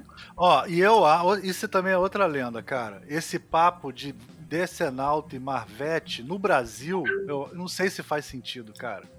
Não. Pode ser faz, que faz eu não conheço chacota. tão bem. Faz pela chacota, mas não existe, cara. Isso não existe de verdade, entendeu? Não existe o cara que lê cara, eu não, eu, não, eu não sei como não definir sei se isso. existe. Eu não nunca existe. fui um leitor de gibi da Marvel em, em grande escala. Nem eu. Não, mas eu você não lê. Vocês não liam Homem-Aranha? Vocês não liam Homem-Aranha? Mas lia, lia Homem-Aranha. Teve, uma fase, é. teve uma fase que eu tinha mais dinheiro, minha mesada era boa que eu lia todos os gibis que saíram. Não, você não lia. Ó, eu duvido que um garoto de 14 anos nos anos 80 não lia X-Men e Homem-Aranha. Não lia. existe esse cara. Lia. E, e, e, talvez ele lesse mais do que Super-Homem nessa época, inclusive. Entendeu? Então eu acho que é muito mas é, é diferente. É Marvel, né, cara? Por conta dessas, dessas maluquices cinematográficas aí. Sim, mas agora é de novo, é. né? Agora eu é. sei que agora é de novo, mas eu tô falando pra, pra esse bojo que foi criado, né, cara? Sim, mas eu digo assim, é diferente de Xbox e PS5 ou de, de, é de, sei lá, né, é, Bolsonaro e Lula, é diferente, cara, não, não tem, não existe, acho que não faz sentido, cara. Eu não sei se faz sentido em algum lugar do mundo, sabe qual é? É o máximo que você pode só, falar é assim, ó. O meu personagem predileto é o Batman. Você falar assim, ah, o que nem vocês fazem, né? A Marvel não tem clássicos. Beleza, a Marvel não tem clássico mesmo. Talvez tenha a morte do Capitão Marvel é um clássico, eu discordo. Não, mas... nem é, cara. Ah, é sim. Eu no meu coração é e foda-se. Ah, vai dizer que na época tu não ficou bolado, o cara com câncer morrendo lá, um super-herói. Eu comprei aquilo ah. com o cara de Stalin, fiquei olhando e falei, ah, tá, todo mundo chorando do lado do cara, deveria Não, mas ele, ele Almir, magrão vamos com combinar câncer, que a, ma a maioria deve ter pulado essas páginas, cara. Vai lá. Dele com câncer, assim, magrão, ah, cara, é que nem Cavaleiro da Lua. Agora, agora tem um monte de fã de Cavaleiro da Lua. Cavaleiro da Lua era um. Era... Ninguém é fã do Cavaleiro da Lua. As pessoas pulavam as páginas do Cavaleiro da Lua, é, ninguém lia. Eles compravam um Super Aventuras Marvel da vida. Aí chegava. Quem é esse cara aqui? Ah, pula. A próxima história é com o Hulk. Aí, por outro lado, por outro lado, eu queria destacar aqui a maravilha que é você ser um criador de conteúdo e te oferecerem um personagem desses obscuro que pouca gente vai gritar. É maravilhoso isso, cara. Falar, você pode fazer o que você tem... quiser. Exatamente, você é. tem todo o backstory dele para usar. Use, por favor, aqui e ali, que aí a gente vai conseguir que os fãs impulsionem as publicações e façam virar um fenômeno. Se você cagar completamente para a história, não pode, não. Mas você pode subverter isso totalmente e usar aqui e ali três ou quatro referências que vão fazer os fãs ficarem felizes. E, cara, olha que maravilha, você ganha carta branca para contar uma história, entendeu? Esse, esse é um exercício muito interessante, cara. É muito melhor muito... do que pegar um Batman para fazer, cara. Não, não é não, porque pegar o Batman é, é legal. Mas Marcelo, mas, Batman já tá, mas, tem todas as histórias possíveis estão contadas com Batman. Você vai contar sim, o que do mas, Batman? Mas, mas, por exemplo, o que. Pacificador você pode inventar o que você quiser. Sim, mas o filme do Coringa é maravilhoso, entendeu? Você pegar assim, cheiro de um personagem para contar uma história. Maravilhoso! É, é, bom, é um bom filme. Eu acho que é mais relaxado. Você pegar cara, os eu vi, eu vi de novo é mais relaxado. recentemente falei, cara, o filme é bom pra caramba mesmo. Cara, esquece o Coringa, esquece o Batman. É um, é um filme muito legal, cara. Um filme muito legal. E, e que tem é. essa camada de ser um coringa, sabe? Isso dá. Pô, isso impulsiona a história. Mas é um filme muito legal. E, e acho pô, que se a DC ficasse nessa, ia ser muito legal. Ficar fazendo especial. É, a DC sempre foi melhor na, nos graphic novels, né? E a, por isso que ela tem clássicos, né? E, e, a Marvel sempre foi o universo, aquela porra do herói da TV com milhões de histórias correlatas. Então, eu, eu acho que a DC sempre deu mais liberdade criativa para os autores, né? Acho que, inclusive, ela segue nessa essa mesma característica no cinema. Ela dá liberdade criativa para os caras, às vezes ela aperta, quando ela se mete, ela faz merda. E isso é histórico desde quando o Richard Donner abandonou, saiu do Super-Homem 2 no meio e entrou Sim. o Richard Lester. Ah. É, quando ela tirou o Tim Burton, ela fez merda no Batman também. É, quando ela se, ela se envolve editorialmente, ela faz merda. Mas quando ela dá, Mas liberdade... A gente, quer, a gente quer Esquadrão a, gente a Marvel, credo. Eu, eu quero a o Marvel... Ron, maluco. Eu quero o Ron. O Ron é meu sonho. O Ron, cara, sem sacanagem, o Ron é um personagem desconhecido. Eu sou fã do Ron. Ninguém sabe. Nossa, nossa audiência, ninguém sabe quem é o Ron. Pesquisa na internet. Eu mal sei quem é o Ron, eu lembro da cara dele. O Ron era o mais altruísta de todos, cara. Era o. Ele, inclusive, ele tinha um secador de. como arma, que era maravilhoso o secador dele. E a, e, e, o, e, o, e, a armadura dele parecia uma. uma sabe um, um refrigerador? Não, aquele negócio de carro, como é que chama? Que fica na frente do carro? Radiador. Um radiador de carro, o Ron. E o Ron era tipo um surfista prateado, assim, super altruísta. Maravilhoso. É, surfista prateado eu acho um porra, mas tudo bem. Né?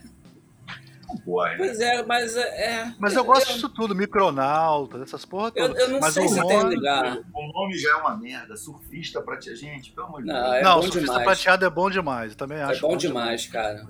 Cara, eu acho é, é muito psicodélico. É uma cara, parada que só podia ser criado quando foi criado, sacou? Exatamente, então, é muito. Tudo isso é uma delícia, né? Porque aí, aí é aquela história do, do, do, do, do Lanterna Verde, né? Que o cara foi lá levar pro foi, foi lá levar as ideias dele de, de, quadrinhos e o cara falou, porra, bicho, não, a gente agora tá fazendo herói, cara, tem que fazer herói, que nem esses caras que estão fazendo herói. A gente não, pô, o negócio de terror tá começando a dar ruim e tal, tem que fazer herói. Aí o cara pegou um metrô, o metrô dele parou, tava tendo uma obra no túnel do metrô, passou um funcionário com, com aquela lanterna, tipo, lampião entrando pelo túnel, ele falou, pô, maneiro essa lanterna aí. Voltou na semana seguinte, olhei o personagem, ele tem uma lanterna que dá poder pra ele, um anel. Cara, isso é maravilhoso. Cara, Essa época era maravilhosa. Aquela é, série. O uniforme é... preto do Homem-Aranha, cara, também é maravilhoso. O uniforme preto é maneiro. Maneiro. Mas é, é maneiro, ah. só o visual. O, o, o, o Boba Fett também é maneiro. Ah, só o visual dele já conquistou a gente. É. O episódio ah. do, daquela série Brinquedos que Fizeram Nossa Vida, sei lá, esqueci o nome. Uhum. Sim, sim, o episódio sim, do He-Man, dos caras contando como eles criavam os personagens e assim, ah, a gente estava numa sala, quatro, cinco pessoas reunidas, e a gente começava a rir pra caralho. E aí falava, ah, esse aí vamos fazer, vou fazer um cara que fede. Qual vai ser o nome dele? Vai ser Extinco. Sabe? E aí você, você. É óbvio que você, ouvindo aquilo, você fala, anos 80. É óbvio que eles estavam cheirando muita cocaína e estavam botando coisas aleatórias no papel. Isso é óbvio. E He-Man, do jeito que é, só poderia existir mesmo, ser criado naquele período. É, Qualquer é pra época. ser um brinquedo, né, cara? É pra ser um brinquedo. Assim, tipo, não tem. Não, não tem como. Não, nascer, não nasceria em outro momento da, da vida um. O He-Man. Tinha um problema, né, cara? Porque eles queriam fazer um brinquedo e o gibi viria anexado à cartela do brinquedo, o que, o que obrigaria você a comprar um para ter acesso ao gibi e comprar, entendeu? E gostar. Então o desenho animado foi um divisor de águas, né? Porque fez isso funcionar. Ah, mas o, o desenho animado muda tudo, né? É. Pois é. é muita, muita história. Eu acho que a história. Futuro, não levem nada a sério, gente. Essas coisas foram criadas em momentos absolutamente é, é, peculiares. Tal. Todos esses personagens foram feitos. Sabe, o Pacificador é uma sobra da década de 60, cara, no, no catálogo da DC. Não levem a sério. É divertidíssimo você pegar um cara que, que, que, que era capaz de matar, de, de, de dizimar uma população para promover a paz e, levar, e trazer ele hoje pro, pro, pro discurso do, do, dos anos 20. É da, muito da, bom. Nossa, é que isso é maravilhoso. E fazer isso uma puta de uma comédia e tal. E os personagens fazendo um contraponto excelente a eles. Todo, toda aquela equipe dele é ótima. Né? Muito Não, e eles são. A Nine, né, cara? A lourinha do pacificador é totalmente a, a rosa, né? Do, do, do Brooklyn Nine, né? Sim. Mas é, é, é, são personagens interessantes porque eles têm aquele papo desde a cena pós-créditos do Esquadrão Suicida até pelo menos metade da série de que o pacificador é um babaca, mas eles também são babacas, todos eles. Sim. É, o que eles, eles, um eles tra... né, cara? cara, é, mas, bicho. Então, e eles são é, minorias é também, né? Então a gente vai inocentar todos os PMs que mataram pessoas inocentes aí. Ah, o emprego deles é esse, vai. É, mas não, não, não justifica. Os soldados Sim. nazistas todos tentaram se safar com esse papo também, não, não, não rolou. Cara, não, não rola, não tem essa de é, é meu emprego matar gente. Era o emprego do pacificador também matar o. Não, tanto o que a filha ali. da Amanda Waller tem uma crise com isso, né? A personagem Exato. dela, no, no, ela fala: não, você vai matar o cara. Aí, né, num certo momento, né? Ela, ah, o meu trabalho é esse, é matar o cara. Ah, eu não vou matar, não. Aí a Lourinha foi lá e matou, né? Uhum. Mas elas todas são minorias. Então, por exemplo, a Lourinha bonita sofre piadas porque, sei lá, com o sutiã dela, né? Ou, sei uhum. lá. A, a, a, lésbica sofre com piadas disso, o gordo sofre com. E, e, o próprio pacificador meio que se coloca como uma minoria também, porque ele é o, é o, é o redneck, o pobre americano que mora num trailer no interior, que também é um é um merda, um, porque não sei, vocês sabem, vocês sabem, né, mas lá no, nos Estados Unidos você chamar uma pessoa de loser é uma das piores coisas que você pode chamar, né? Uhum. Tipo, fracassado, é né? um merda, né? Mas ele nunca foi o loser, né? Ele sempre foi o bully.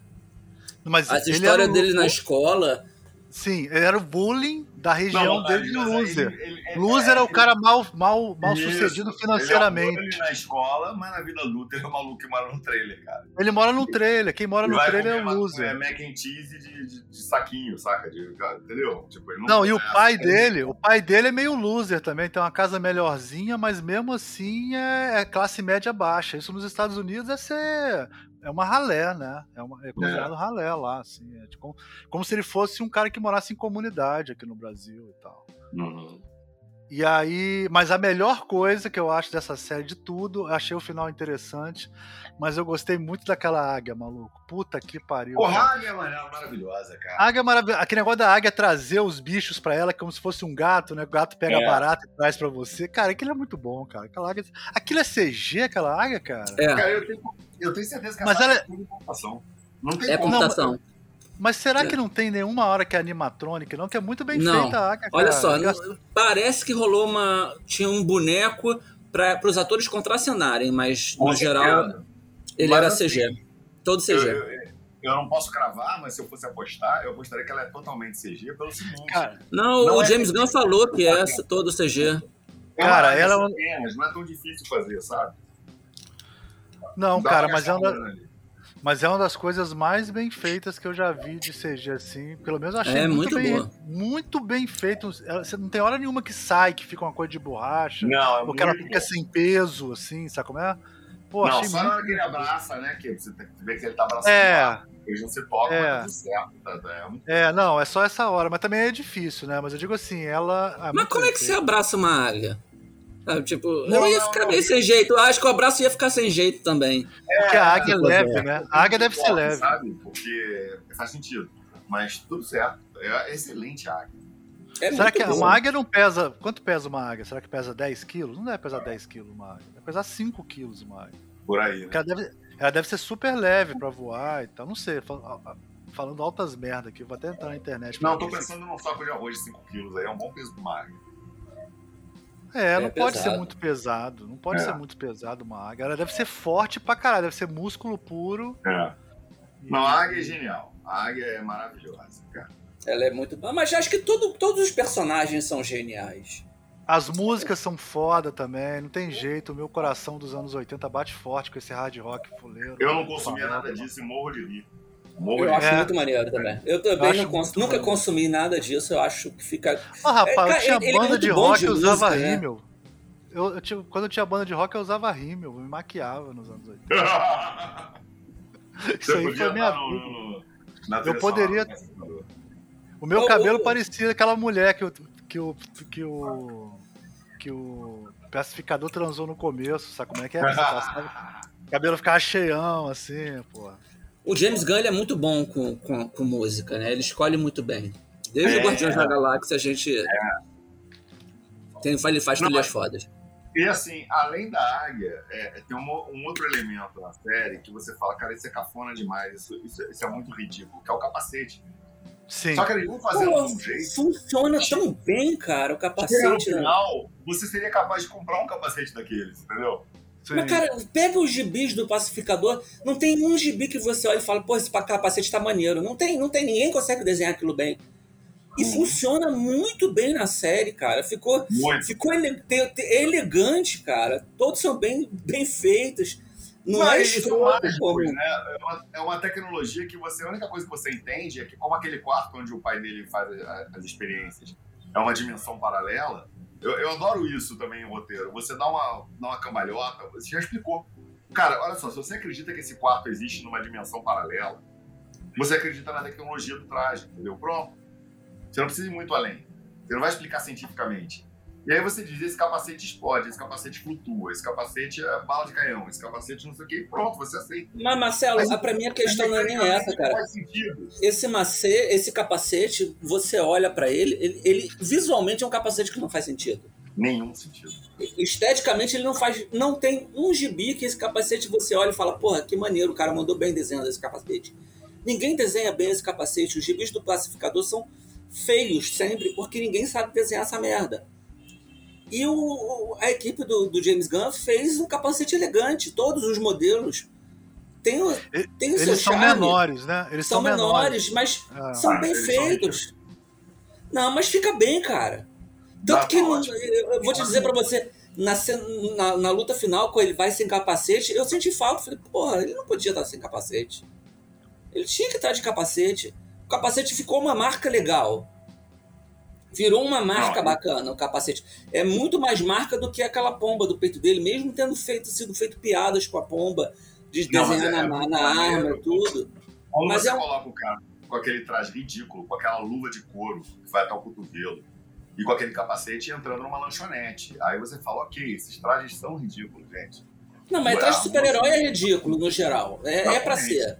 Tem que ter um lado cafona. Eu, eu, eu acho uma pena quando pegam um super-herói, metem couro, bota tudo com cara de roupa civil, roupa casual. Um Como super-herói é que é tem ser- realista? É, como é que eles vocês falam? Dramático e realista, né? Como é que é? É, Sombrio e realista. Ah. Tem que ser. Não, tudo cara, vira, tudo vira traje tático, né? Tudo é tático. É, a a Marvel parece que é o mesmo costureiro que desenha a roupa do Thanos, faz a roupa do Homem-Aranha. Todos têm o mesmo design. É, é, os mesmo, mesmo tipo de costura, chega a ser ridículo. É pobre isso na Marvel. A Marvel tem muitas qualidades no, no universo cine- cinematográfico deles. Mas as roupas são pobres. Porque tenta Com aparecer exceção fazendo- da Pantera Negra. Com exceção do Pantera com Negra. exceção do Pantera Negra, que é muito boa. Que é muito O bom. resto parece tudo. Que é a mesma coisa, mesmo, mesmo a- o, as- o corte da calça, o tipo de costura. Tem uns losangos desenhados nas roupas de É. quase todos os personagens. Todo, do cara que vem lá dos confins do universo ao cara que tá no, no, no Brooklyn ou no Harley, sei lá. É, mas na verdade esses, esses losangos, que na verdade são tipo uns hexágonos, né? Eles já dão uma justificativa tecnológica que parece que aquela superfície ela pode ser a prova de balas e também pode ser térmica, e também pode ser não sei o quê. De novo, Mas, mas você joga uma tecnologia que você não precisa explicar. Peraí, peraí, Marcelo, são, são coisas diferentes que a gente está falando. Uma Hum. coisa é, é- é a Shield vai, o, o- a- a- as indústrias Stark vai desenvolver uma tecnologia e as roupas dos heróis ali têm essa característica. Tudo bem, eu compro. O problema é quando chega o Thanos e a roupa dele também tem isso. Sim, é um. O cara tá em Quem fez lugar. a. Pô, e aí, é disso que eu tô falando. Eu, eu acho isso escroto. Eu acho que roupa de super-herói. Aí faz tudo aquele uniforme meio tático, cheio de bolsos, cheio de não sei o quê. Aí você vê um pacificador, vem com uma blusa vermelha, uma calça branca, é, é, bag, uma bota azul, uma luva azul até o cotovelo, com aquele, com aquele sino na cabeça. É aquela calça meio do Rocketeer também, né? Aquela calça meio de... É, é, é muito bom, cara. Porque é uma roupa de super-herói. Sabe, o Vigilante tem é, é um visual que tá mais nos padrões de hoje em dia, né? Que é todo preto, sombrio, todo tático também. Mas é um visual que foi aquele visual é mais recente, né? Não é um tão antigo Não, assim, cara, então o- você não tem pra onde fugir. O visual do Vigilante eu acho um baita de um acerto, cara. É, é- é uma versão moderna do que ele usava nos quadrinhos, acho ótimo. No- nos quadrinhos ele usava uma malha neo ninja, mas com aqueles grafismos azuis e tal. Na série, o- os azuis são detalhes bacaníssimos daquela roupa dele meio de motor. Pois é, mas é, é- é- é tudo muito tático também, cara. Eu acho que roupa Faz de sentido super-herói. pro Vigilante. O vi- o- Eu é, acho- Tudo bem. Porque assim, mas- o, o pacificador é um traje que o pai dele criou pra ele. O Posso não gostar? não.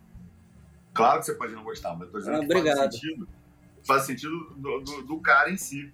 Né? É um cara que, porra, é um Ah, ele fez o uniforme dele, é, faz sentido, eu sei que faz, mas eu não gosto. compra armas pelo eBay e comprou lá um traje, botou um negócio à prova de balas e tal, não sei o que. Faz sentido, entendeu? Sim, sim. E é muito, muito fiel. Achei, achei muito bom a roupa do Vigilante. Jorge Não, Pérez. ele- ele- está ele, ele tá sempre muito bom. Se a gente visse essa, essa, aquela roupa numa história em quadrinho, a gente não ia achar a menor graça dessa roupa dele. É. É porque tá em, em live Mas a action. roupa dele era essa nos quadrinhos. É, então, é porque Mas ele é, é um cara, vigilante. É, Eu, eu, eu, eu sou sempre a favor, assim, tipo, quanto menos tático ou menos armadura aparecer, pra mim, melhor.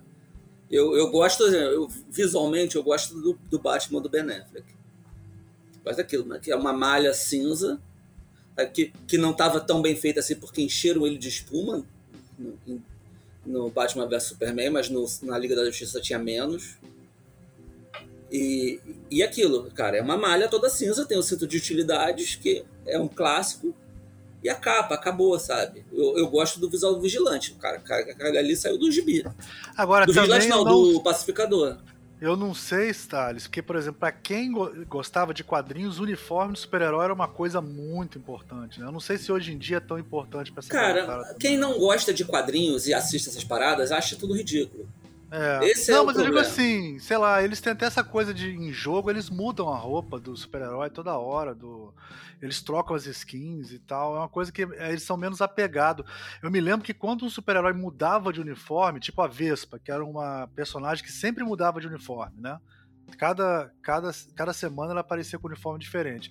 Mas já o Hank Pin, não. Quando ele virou jaqueta amarela, foi uma parada assim, caraca, mudar de uniforme é quase mudar de superpoder. Sabe como é que é? Aham. Uhum. Pra mim era importante, era tipo eu esperando sair o novo disco do Legião Urbana, era ver o novo uniforme de algum Vingador, sabe? Então era uma parada importante. Pois eu não é, sei se eu... hoje em dia a galera liga pra essa porra de uniforme, não. Acho que eles nem reparam mais, cara, sei lá. Ah, não sei, aí eu não sei. Eu posso falar por mim, assim, tipo, eu é. gosto. Eu gosto quando parece uniforme de super-herói. Acho que tem que ter cara de super-herói, que não, tem que ser assim, cafona. Né, acho que tratar super-herói como coisa não cafona, eu acho um erro. Super-herói tem não. que ser cafona. Mas assim, boa parte de mim concorda com, o que você tá falando. Mas assim, por outro lado, você tem que entender da onde vem essa origem do traje do super-herói, né? Por que, que, eles usavam aquilo naquela época, nos anos sim, 40 e tal? Vem de circo. E, e, que não faria, exatamente, do homem forte no circo. Você quer mostrar pele, mas você não pode mostrar o corpo nu, então você bota uma malha justa e tal, por isso a, se, a cueca Se não for mulher, também. né? Mulher pode deixar mostrar a pele, homem é que não pode. Mas mesmo a mulher, tipo, botar por cima da calça, né? Tipo, botar é. por cima da calça e tal. É... E aí faz sentido você tá fazendo isso hoje, o cara não vai usar uma malha. Eu acho a adaptação do, do Vigilante perfeita. Ele tem um uniforme exatamente igual ao que eu usava dos quadrinhos, só que não é mais uma malha. Agora, Agora é o, o personagem vigilante é muito divertido, né, cara? É impossível você não achar engraçado aquele cara. Na né? série é ótimo. É, é, ele é, série é ótimo. Muito ele é bom. muito. Ele é tipo um Sheldon, não sei se vocês acharam isso, que ele é tipo um Sheldon. É um pouco, sim, um pouco. Que não entende ironia, não entende, ele é literal, né? Ele é meio. É. E o lance dele usar óculos é maravilhoso, né, cara? Sim. Porque aí explica até, justifica até o visor da, do traje dele, que você entende que ele aplicou uma lente ali, né? Pra ele poder. É, quando ele perde é, o visor, ele tem que botar os óculos que ele guarda no bolso. Quer dizer, é ótimo. Ele é, cara. Assim, é, o vigilante é um cara que, que sai para dar tiro em gente que tá protestando na porta da casa dele. É o miliciano, né? Seria o ele é, miliciano. É, é o miliciano. É, mas aquele né? miliciano americano, né? é, é, é. É, exatamente. Boa observação. É, é o miliciano americano, é isso aí. Que, é travestido, travestido de um, de um poder investido na população civil. Já que é. você tem direito de proteger sua propriedade com armas, é, você cria milícias para patrulhar o seu bairro. Aqui no Brasil, o conceito de milícia foi totalmente detopado porque a gente é. entende que é hoje. Né? Milícia, é uma milícia... entre a polícia corrupta e o bandido corrupto. É o pior Isso. dos dois mundos. A é milícia americana não carrega o mesmo significado, tem razão. É não, ela carrega o significado do cidadão se armando para proteger a sua própria comunidade. Isso é, mas ele. É, ele não, não ele não protege a comunidade. Ele protege. É, enfim. Ele, ele protege, protege, o patrimônio. É, o patrimônio. É. É. é. tipo assim, nos Estados Unidos você entra, bate na porta do cara, o cara pode vir com uma arma e apontar para você e atirar em você. Exatamente, você tá na minha propriedade. Exatamente. É bem, ele, vai, ele vai muito ali, ele é muito esse cara, sabe? É, eu também acho um acerto na série. A série é boa demais, gente, é engraçadíssima, divertidíssima, achei um golaço. Ah, eu também gostei muito. Não cara. sei pra onde vai agora. Mas... Agora, eu, eu. Isso que vocês comentaram, acabou que eu não falei nada disso, a questão da Liga da Justiça, né? Eu, eu eu não entendo como financeiramente isso foi bancado, não entra na minha cabeça. Isso aí não entra na minha cabeça que isso estava no orçamento da série. É, é, tem alguma coisa por trás disso que a gente não sabe. Talvez tenha sido a própria Warner que pediu por algum motivo, cara. Porque. Cara. Porque cara, por que, que o James Gunn ia gastar milhões para fazer uma não, piada no eu final? Eu não sei, eu não sei qual. Eu acho muito estranho, cara. o James Gunn, ele fala que partiu dele. Que ele chegou, é. botou no roteiro e que o pessoal da Warner ele fala que o pessoal da Warner meio que não entendeu o que ele estava fazendo e quando viu já estava feito. Entendi. É, então, assim, eu não sei como. O Ezra Miller, ele, ele tem um, já um histórico de. Chamou ele bota a roupa do Flash. é. Ele participou lá da, daquela série do Flash na CW, né? Ele, ele aparece lá. Cara, mas os contratos como desses Flash. malucos. É, são muito fechados, cheios, cheios é. de regras. Cheios de... Tanto que não, o, o Henry Cavill não aparece nunca. Né? Isso, né?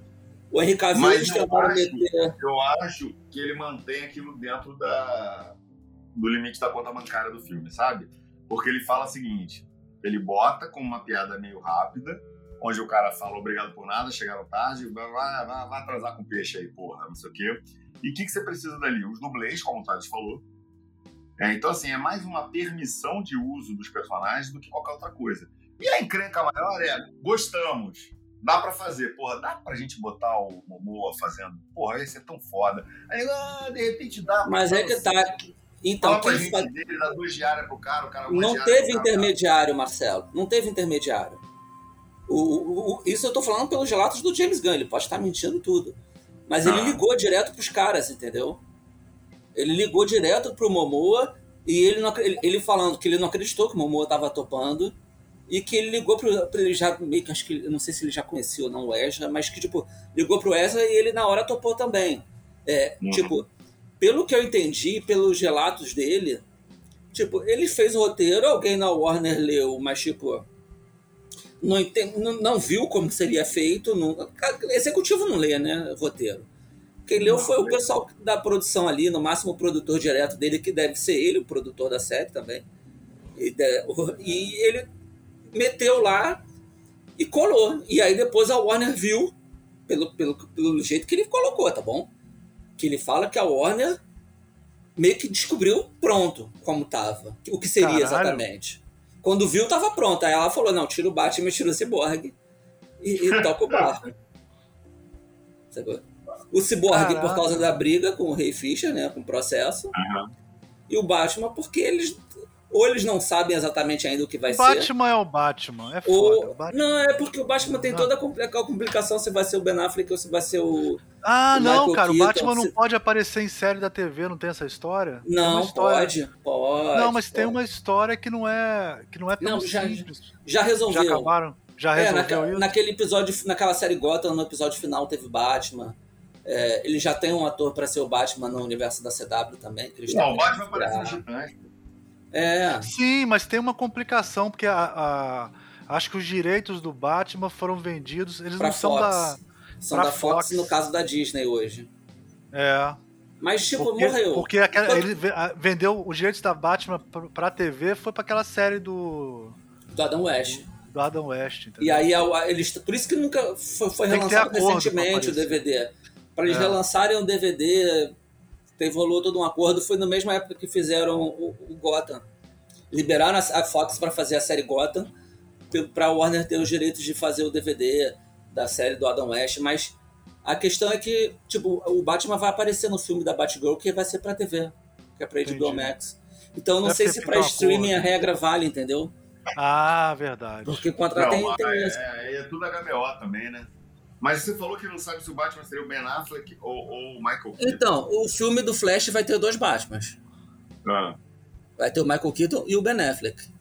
Hum. O, o que não se sabe é, é, qual vai ser a consequência disso. Porque, a princípio, vai se, vão trocar o Batman. Vai sair o Ben Affleck e vai ficar o Michael Keaton pro universo. Não faz sentido. Bem. Faz, cara. Gibi tudo faz sentido. É só você montar um Não, é o, Mike, o Michael Keaton é o tipo um oráculo. Ele vai ficar na Batcaverna vai... de Não, não, porque já tem não? foto dele com a roupa já.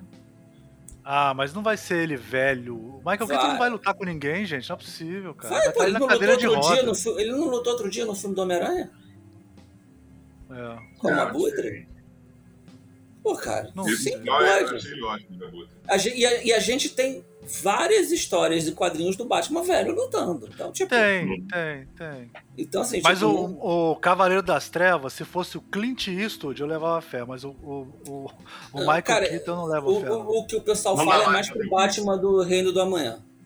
Se bem que o, eu também não levava fé no Michael Keaton na época do, do Tim Burton e ele arrebentou. Foi excelente pra mim, assim, foi maravilhoso. Mas eu ele... adoraria o Clint de Cavaleiro das Trevas, mas assim. Não, esse, essa era o sonho da nossa. Atrás, é, então, mas, é. era, mas esse era o sonho da nossa geração, né? Todo mundo falava é. isso, né? Todo mundo é. falava. Mas, isso. gente, olha só. É, vai ter. Já tem fotos de bastidor dele de armadura, da armadura preta. Então, tipo. E tem no trailer do Flash, tem o ele aparecendo só de costas, só a cabeça dele é, é, é a máscara dele. Né? Você, Sim. o tamanho da orelha você sabe. E tem a voz dele no trailer. Então, assim, a gente sabe que ele vai. Ele já tá de Batman. Ele vai ser o mentor da Batgirl no filme. Vai ter asa uhum. noturna, vai ter a galera toda e ele vai ser meio que o mentor. Mas, cara, não existe o universo DC ser um Batman entrando na porrada com ninguém. Vai entrar, mas provavelmente no esquema. É, ou no escândalo do Batman do Futuro, que ele tava com problema no coração quando ele usava aquela roupa preta e vermelha que depois ele passa Sim. pro Terry. Ele passa ah, mal, legal. Ou vai ser no esquema Reino da Manhã, que é o que o pessoal, que, que, que o plantão de boatos fala mais, sacou? Que é um Batman de armadura entrando, entrando na porrada. Que tem, os, no, que tem uns robôs também, que ele No usa. momento final. Não é. sei se vai ter essa parada dos robôs. Ah, isso eu acho que não. Mas acho que ele vai, não tem como, cara. Não vai fazer um Batman sem entrar na porrada. Vai ser o, Batman é que, Homem de Ferro. Aí, ó. Aí, pois ó. é, o negócio é que alguém comentou alguma coisa no Instagram do, do Ezra Miller. E o Ezra Miller deixou entender que, que não ia ser o fim do Batman do Ben Affleck. Cara, o Ben Affleck como Batman não era ruim, não, cara. Ele não Eu era um Batman. Ótimo.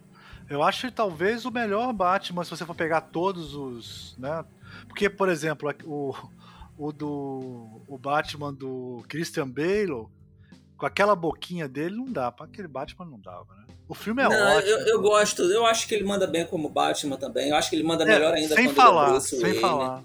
Sem falar. Mas. Cara, dos filmes bons do Batman, eu acho que ninguém compromete, não. E o Ben Affleck tá, eu acho visualmente o melhor. Visualmente o melhor Batman, também acho.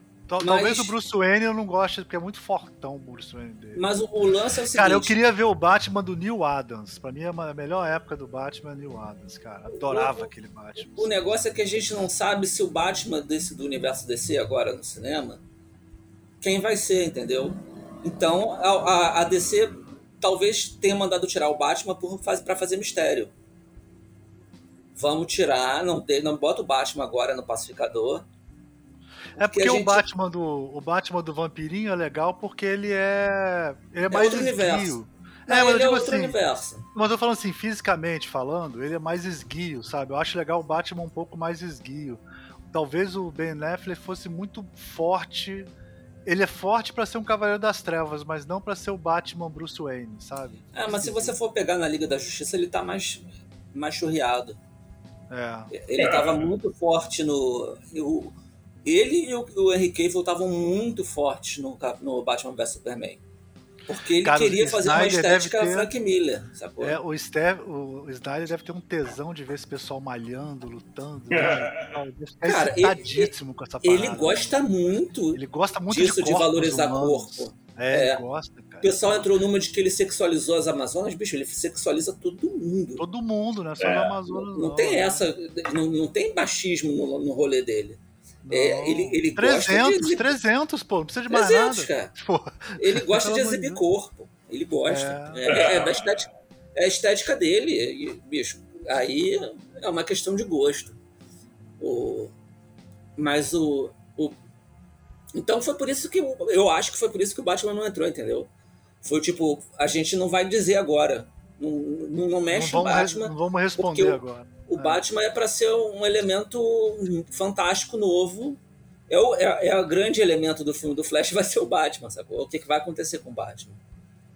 Então, é, tem que segurar.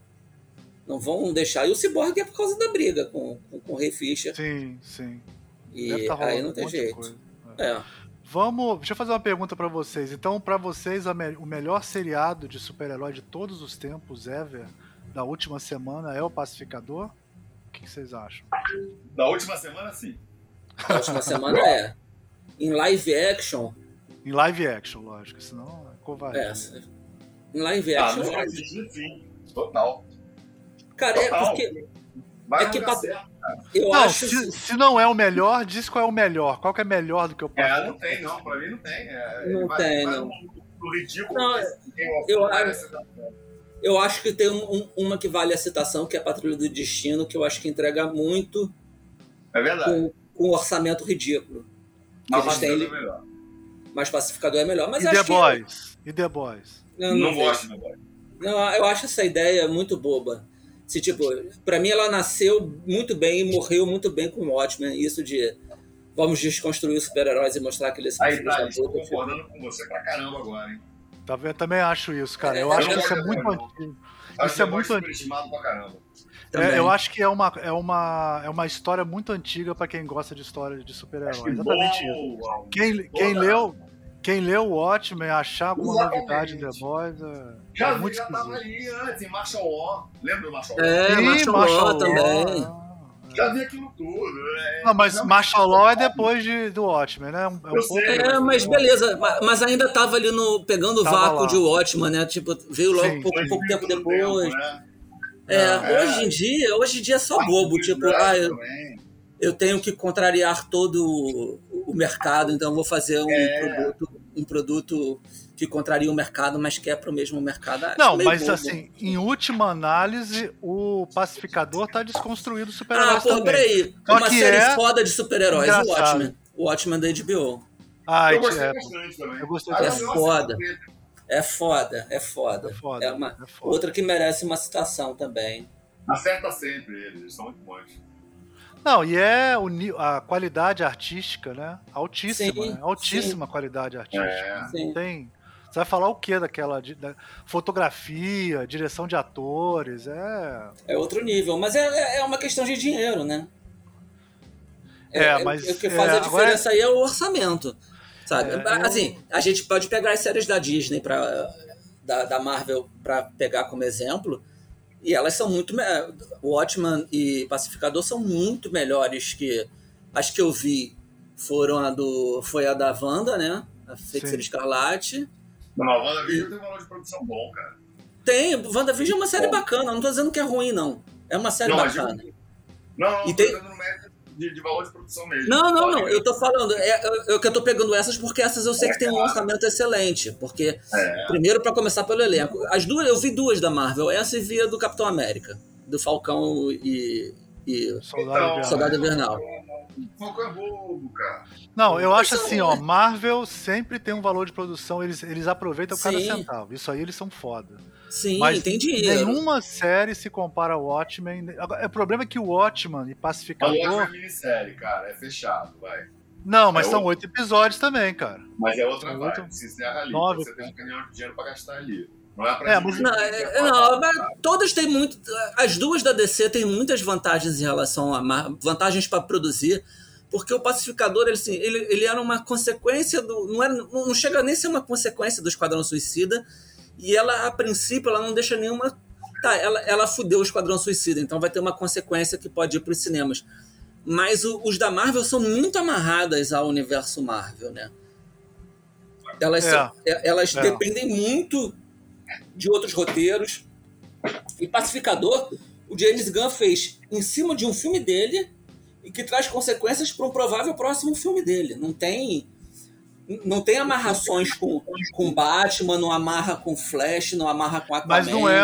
Você acha que é um fiolinho, um filinho do, do. Não é, não, do, do Esquadrão Suicida? Eles são tipo um mini Esquadrão Suicida? Você acha que Pacificador vai ser? É, ela só, só não se chama, só não tem bomba na cabeça de todo mundo, só na do vigilante. O, resto É, não tem bomba. Os, os personagens são muito adoráveis. Então, assim, mesmo perdendo o líder, né, que, que é uma borboleta e tal, é, aquela equipezinha tática, o Economus, a Lourinha e a Debayor e tal, que, que, e o Vigilante. E de novo aquela história do- do- dos caôs de roteiro. Não, o Vigilante entra pra equipe porque ele seguiu. seguiu ele. E se escondeu Deus. atrás de uma.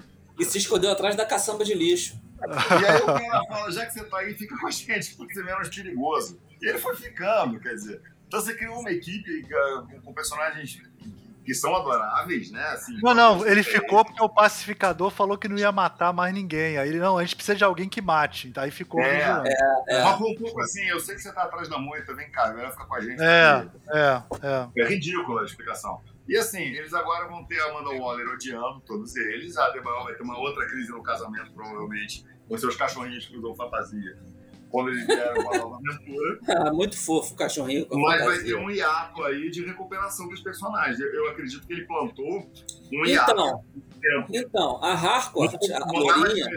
Não tem como começar imediatamente após essa, sabe? Então, a Harcourt, ela vai estar tá no filme do Adão Negro.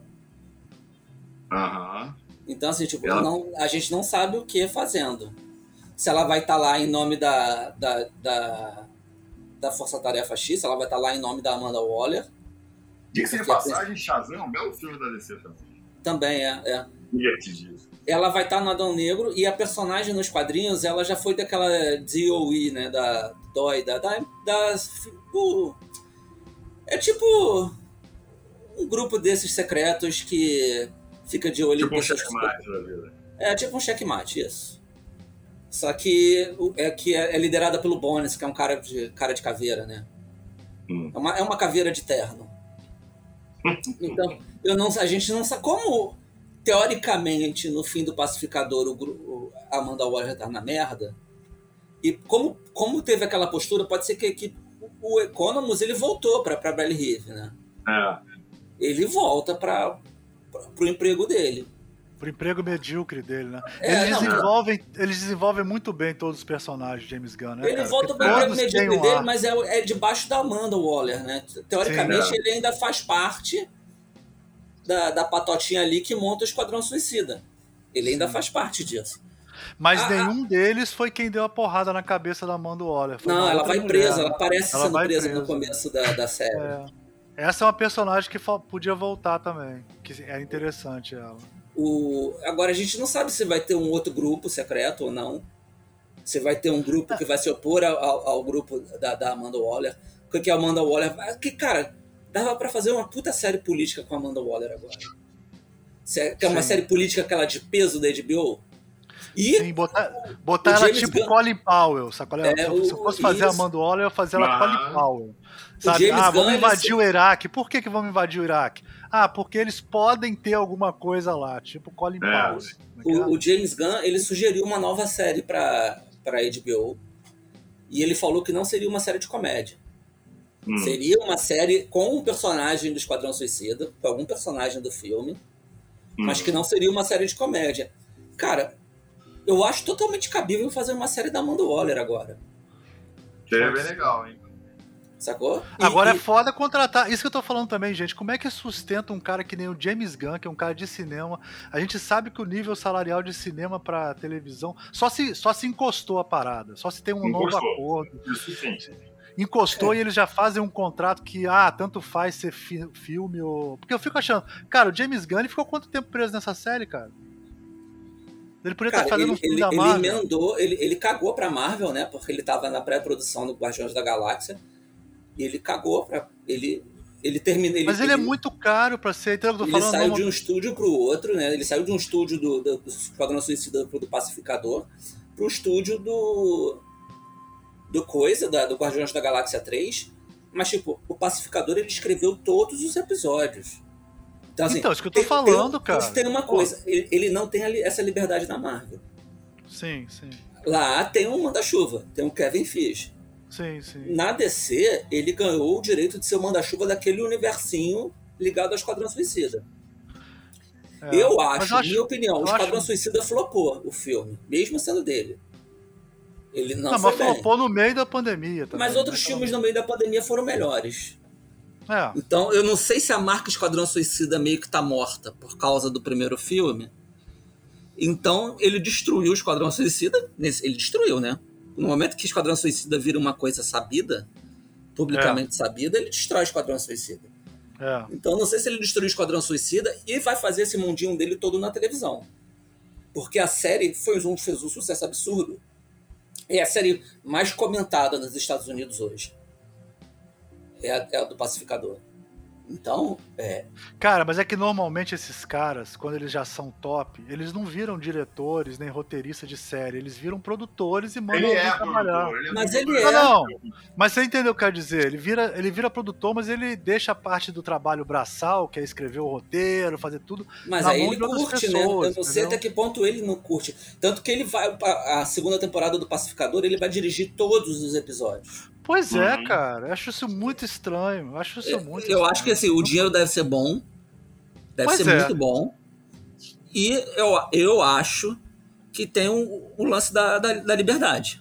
Pra Ó, fazer o que quer. que Bicho, ele Eu- chamou. ele- você já viu? Você imagina num, num gibi da DC? 80 anos de DC. Alguém dizer que o Aquaman trepa com peixes? Pois é, É. cara. Isso é uma liberdade absurda. O Não, único falar do ele tem- Batmirim, cara. O Batmirim é um. É um, o Batmirim é é pinto, cara. Ele o fala que o Batmirim- super-homem come cocô. Tentaram Então. comer cocô. um- Pois é, o, o Batmirim ele é de outro universo. É como se você falasse assim: existem multiversos na DC. É basicamente isso. É, é- é- é mudar, interferir na história muito, assim, sabe como é que é? Ele- Batmirim ele, existir. ele tá liberado pra fazer. Ele, ele, ele falou: o único problema que ele teve foi quando ele sacaneia o Batman. Foi a única É. vez, foi a única inter- a Warner tentou interferir e ele virou e falou: Cara, mas vocês deixaram eu dizer que o Aquaman trepa com peixes, que o super-homem come cocô. Vocês não querem me dizer que eu é acho que. Batman? A do Batman era dizer que o Batman é um viadinho porque não mata ninguém. É. É, é, o- é o- ele chama o Batman. Mas aí, de todas as ofensas, é menos pior, porque não é viadinho, não é por homofobia, porque o viadinho é a tradução. Ele chama o Sim. Batman de Pussy. Pussy, né? Sim. Então, tipo, o Batman, ele fala ah, que poderia ser traduzido como um molenga, fracote, como qualquer coisa É. assim, sacou? É Frouxo. o que é frouxo. Frangote. É Frangote. Frouxo, frouxo é melhor. Frouxo é Então, melhor. assim, tipo, É. dizer que o super-homem come cocô pra Warner tava tudo bem. Mas, mas assim, tudo é salvo, porque, porque o Batman é a opinião dele. Mas os outros todos é porque ele leu no Google, porra. E ele acha É. que no Google não é, não é mentira. É uma piada maravilhosa sobre fake news. Muito, muito boa, muito boa. Não, tem um Então- pouco aí de. Tem um pouco de Cobra Kai, né, no personagem também, né? Esse cara que é meio deslocado e meio. Ele é. Ele é Não, bem. cara, ele ele, acredita ele é bem Cobra ele- Kai. É. Ele é, olha só, ele, ele, ele votou no Trump, com certeza. Sim, votou no Trump. Ele é pró-armas, ele acredita em fake news quaisquer. E, e é isso. Tanto que no final foi a liberdade, né? No final foi, foi o papo da liberdade, né? Foi o papo do dele. Ah, não, eu não vou fazer. Tipo assim, qual foi a crise final que teve lá? O ET falou pra ele: não, nós vamos tomar conta da humanidade para ela não se extinguir. Né? Aham. Ele, não, ele não aceitou, não, é liberdade acima disso, né? Que é o americano Uhum. adora? Não sei, Sim. é, é o conflito dele, né? Foi. Então, é- é- esse conflito dele é interessante, né? Porque as borboletas se oferecem para ser os Estados Unidos, né? Aham. Sim, nós vamos exatamente. policiar o mundo, nós vamos cuidar do mundo para vocês. Ele não aceita. Mas ele, ao mesmo tempo, ele, ele age como um americano também, né? É, Ele vai lá e extermina. Ele, ele, ele é um genocida. Ele promoveu um genocídio ali. Sim. Em nome dessa liberdade dele. Da Ele liberdade continua que ele acredita que é liberdade. dele, cara. Como todo É. bom americano. É tudo muito bem amarrado, perfeito. É, a série é.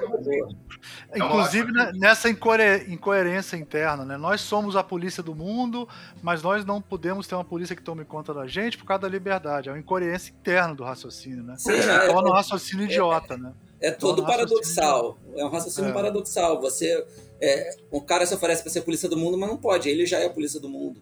Exato. E ele, ele é contrário à ideia de ter uma polícia do mundo, mas ele. é- Tanto que a Debaio, quando explica para fala para ele a decisão dele, "Pô, você decidiu por causa disso, não sei o quê.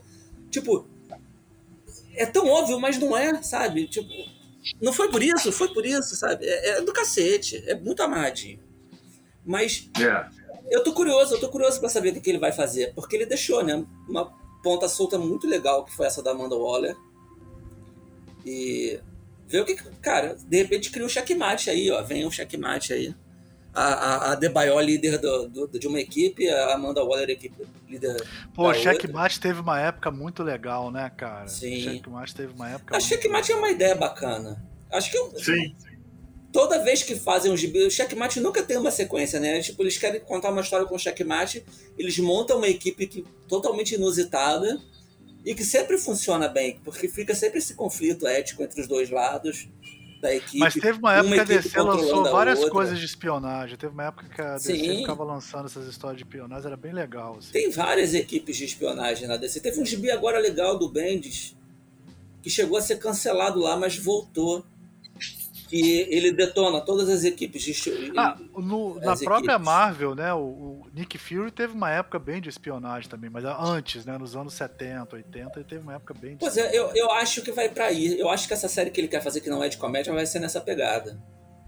Ele vai então, meter duas equipes. Vocês, qual é a série que falta ser feita então? Agora que a gente já teve Uh, o herói clássico, a gente já teve é, essa é, com, com o conceito de herói altruísta, com, com a pazoeira do pacificador pazoeira do, e com, com, com, o lado negro dos The Boys da vida e tal. O que, que, que, é, que, que é legal que falta ser feito? Agora que a gente já pode olhar para trás e ver que tem um panorama de coisas feitas para televisão baseados nessas propriedades intelectuais. O que vocês gostariam de ver? Eu que eu gostaria de ver, eu, cara, eu, eu, gostaria de ver séries que não tivessem presas a, a, a outras produções. Eu não, eu não, gosto do padrão das séries da Marvel.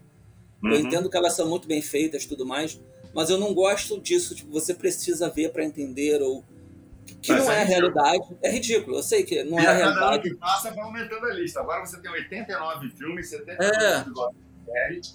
Isso, isso me enche um pouco o saco, entendeu? Essa sensação é. de que você tem que ver tudo. E eu não quero ver tudo, sabe? Eu vi Homem-Aranha outro dia porque eu resolvi sair de casa e ir pro cinema, mas eu não ia Deixa ver eu falar uma coisa em relação a isso. Isso não é muito diferente da nossa juventude com quadrinhos, né? Tipo, a gente tinha um universo gigantesco, muito complexo. Tudo então, tem exemplo, que ser cronologicamente ligado. Eu acho não, isso um saco. Mas, por exemplo, é, porque isso é a segunda vez que a gente está vivendo isso. Mas, por exemplo, para os nossos filhos esse universo confuso, por exemplo, que nem é o universo Marvel deles. É o universo Marvel deles. Eu não sei se é, é. é uma coisa geracional, é uma para eles é, é, a confusão deles, entendeu? Que eles acompanharam tudo e quando ah, eles tiverem é, 45 anos eles vão falar: "Ah, mas na minha época era muito melhor". Não, meu, não, meu problema não é o meu problema não é se era melhor ou não. É minha, o meu problema é que hoje eu acho isso chato. Eu Sim. não tenho vontade de acompanhar mil coisas para para estar tá por dentro. Cara, não quero. Eu acho que assim, eu, eu gostaria, eu, eu tô gostando dessa ideia da DC de ter um universo compartilhado, mas que cada. Tem mini universos, né? Tipo, o Aquaman, as histórias do Aquaman não envolvem o resto do universo DC. É o Aquaman resolvendo as paradas dele no fundo do mar, sabe? É, o filme do. da Batgirl é, é como nos gibis. É o que tá rolando em Gotham e mais nada, sabe? Vamos resolver as coisas de Gotham e mais nada. Não tem, ah, se aconteceu aqui porque esse, isso aqui está acontecendo, aí fica um easter egg, porque é para um mega, uma mega saga. O que eu não gosto é disso, de serem tudo. Tudo tem que estar amarrado para ter uma mega saga, entendeu? Eu gosto do Esquadrão. O Esquadrão Suicida vem, a, a continuação do Esquadrão Suicida é a série do Pacificador. Termina a série do Pacificador com uma consequência pro filme do Esquadrão Suicida sabe? Não vai. Assim, eu entendo. Foi uma crítica que eu fiz no final do filme do Esquadrão Suicida. E é uma crítica que eu vou, posso fazer agora para esse final dessa série do Pacificador. No final do Esquadrão Suicida aparece uma estrela, um kaiju, uma estrela do mar gigante. Sim, sim, sim. Como é que o Super-Homem não ficou sabendo disso e não chegou lá em segundos? Sim, sim, sim. Ah. Então, a, acho meio cagado, mas alguém pode dizer que o Super-Homem estava lutando no espaço com alguém. Acho mas aí você Mas isso também tá acontecia, todo... isso também acontecia nas histórias em quadrinhos, sempre. Pois é, sim, eu sei. Não. Mas eu prefiro. Eu, eu, eu, tenho essa Mas crítica. Mas o Esquadrão Suicida é perfeito, cara. Eles chamam ajuda e eles chegam depois. Acho no Pacificador, eles chegam atrasados, é, que eu acho totalmente plausível. Eles estavam lutando com alguém. E aí chegaram, já tinha acabado a parada. Mas é, a, qual vai ser a consequência por. No momento que revelam que a Amanda Waller faz o Esquadrão Suicida, existe a Força Tarefa X? É, qual, que, como é que o Batman vê isso? É, Sim, isso, então, me, isso me, me incomoda a ideia de você fazer é, histórias fechadas dentro de um universo compartilhado, mas que você cria situações e que são muito explícitas, entendeu? Muito explanadas. É, você destruir a, você pode, ela podia ter destruído a Força Tarefa X de algum jeito, não sei se a melhor forma era ir para público ou não. Eu não sou roteirista para ficar criando isso, Mas ele fez de um jeito que o mundo todo sabe que existe a Força Tarefa X. Agora o Super-Homem sabe que existe a Força Tarefa X. O Super-Homem vai se meter? Vai interferir? Deveria. Ou o que que impede ele de interferir, né? É tudo isso, né? É. Pois é. Então, assim, se é um universo compartilhado, uma coisa muito explícita assim, eu acho que devia chamar a atenção de outros heróis. Mas eu, como espectador, eu prefiro que não chame, entendeu? Que continue sendo uma consequência, assim, de repente a Arlequina tá vendo aquilo ali, ela tem que se, resolve se envolver, ou o, o Bloodsport, qual é o nome dele mesmo aqui no Brasil? É, é isso mesmo. O cara é que atirou no Super-Homem. É, é Bloodsport. Será que ele, ele vai se envolver ou não? Ou ele vai continuar na encolha? Afinal, ele tem uma prova contra a Força Tarefa X, contra o governo americano. Com ele. Sabe? Então, é, ao mesmo tempo, o, o pacificador matou o Rick Flag. A Katana não vai aparecer. A Katana, no primeiro Esquadrão Suicida, que, ele, que é canônico, o James Gunn nunca disse que não existiu no universo. A Katana era super. Ela entrou no Esquadrão Suicida como parceira do Rick Flag. Ela não tem bomba na cabeça. Ela não vai vir para se vingar do pacificador. Então, assim, é, várias coisinhas. Não, não só que, a Katana, quanto aquela bruxa fodona, qual é o nome dela? Que era namorada do Rick Flag. A magia. A magia. Magia. É. Que, cara, ninguém gosta do primeiro filme. Eu acho o, o, o visual maravilhoso. Cara. É lindo, mas ganhou Oscar. Ganhou Oscar não, não, não. O final não é não. O final da dança não, lambada, o visual não é legal, não. Eu acho o visual da magia. Os personagens. Muito não, muito maneiro. O visual, o visual da magia é muito maneiro. Inclusive foi o que definiu o visual da Arlequina, que todo mundo paga pau, né, gente? É, é, mas é, o mas final do. Esse aquele é um final Ghostbuster filme... é foda. Aquele final Ghostbuster é, ali. Mas esse é um, é um filme que a Warner interferiu pra caralho. Né? Pra caralho, né? Então, assim, tipo, a gente nunca vai saber o que, que era para ser esse filme. A, a, Warner interferiu até no tamanho. mudou digitalmente o tamanho do short da, da Arlequina para ser mais curto. É mesmo, cara? É. Mais curto, não vai fazer maior, né? É, não, não, eles diminuíram digitalmente o short. Sabe? Então foi nesse nível de interferência. Sabe? O, o, David Ayer fala que é um filme completo. O que foi para o cinema não é o filme que ele fez. Tem uma história boa daquele Superman do Brandon. Qual é o nome dele? Brandon. Superman, a volta do Superman, né? Que ele era ah, muito. Brandon ele Wolf. era muito bem. Brandon, Brandon o quê? Como é que é? Brandon Wolf. Brandon ele, Wolf. É... Ele era muito bem dotado, tiveram que diminuir, né? Também, né? Digitalmente, o pinto dele, é verdade. É. Isso é incrível, incrível, incrível. Inclusive é uma história que o cara vai carregar pra quando ele estiver bem velhinho contar pros netos dele, né? Tipo... Não, é, o, o, o Burt Ward também, cara. Só que não, não é. ele tomava é. um remédio. O Burt Ward tomava um, é, ele tomava um medicamento pra dar uma disfarçada no tamanho do. Ele tinha priapismo, pra ficar usando a malha não dava muito certo. é a folclore, é a folclore da, da série do Batman. Então, assim, então, lá, qual é a série que você tem vontade de assistir? Séries mais livres, né? Não tem nenhum. É, livres, é. Eu gostaria de uma continuação do Pacificador com questão. Isso aí vai rolar. Ah, com questão, porra, Thales, ia ser maravilhoso, hein? Questão é muito bom, cara. Questão é muito é... bom, só que eu, eu, eu mexeria também, do mesmo jeito que ele tem essa liberdade para mexer nos personagens e mudar bastante. Qual questão cabe hoje em dia, cara? Ele cabe. Questão cabe hoje em dia, ele tem aquela coisa dele paranoico, não sei o quê. E o meu questão, se eu fosse escrever e dirigir, ele, ele seria paranoico, totalmente paranoico, por causa do gás.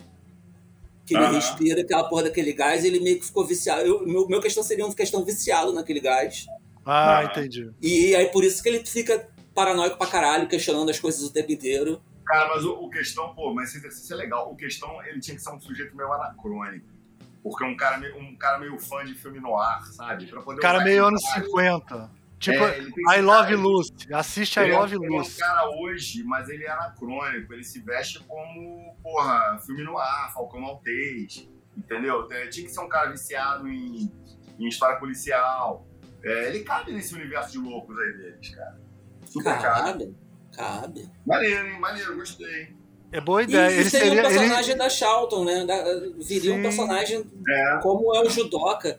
Eu, eu, eu, eu, eu, eu não, o Judoka é maravilhoso. maravilhoso. E sobreviveu, né? Tá vivo. e tá puto, terminou puto.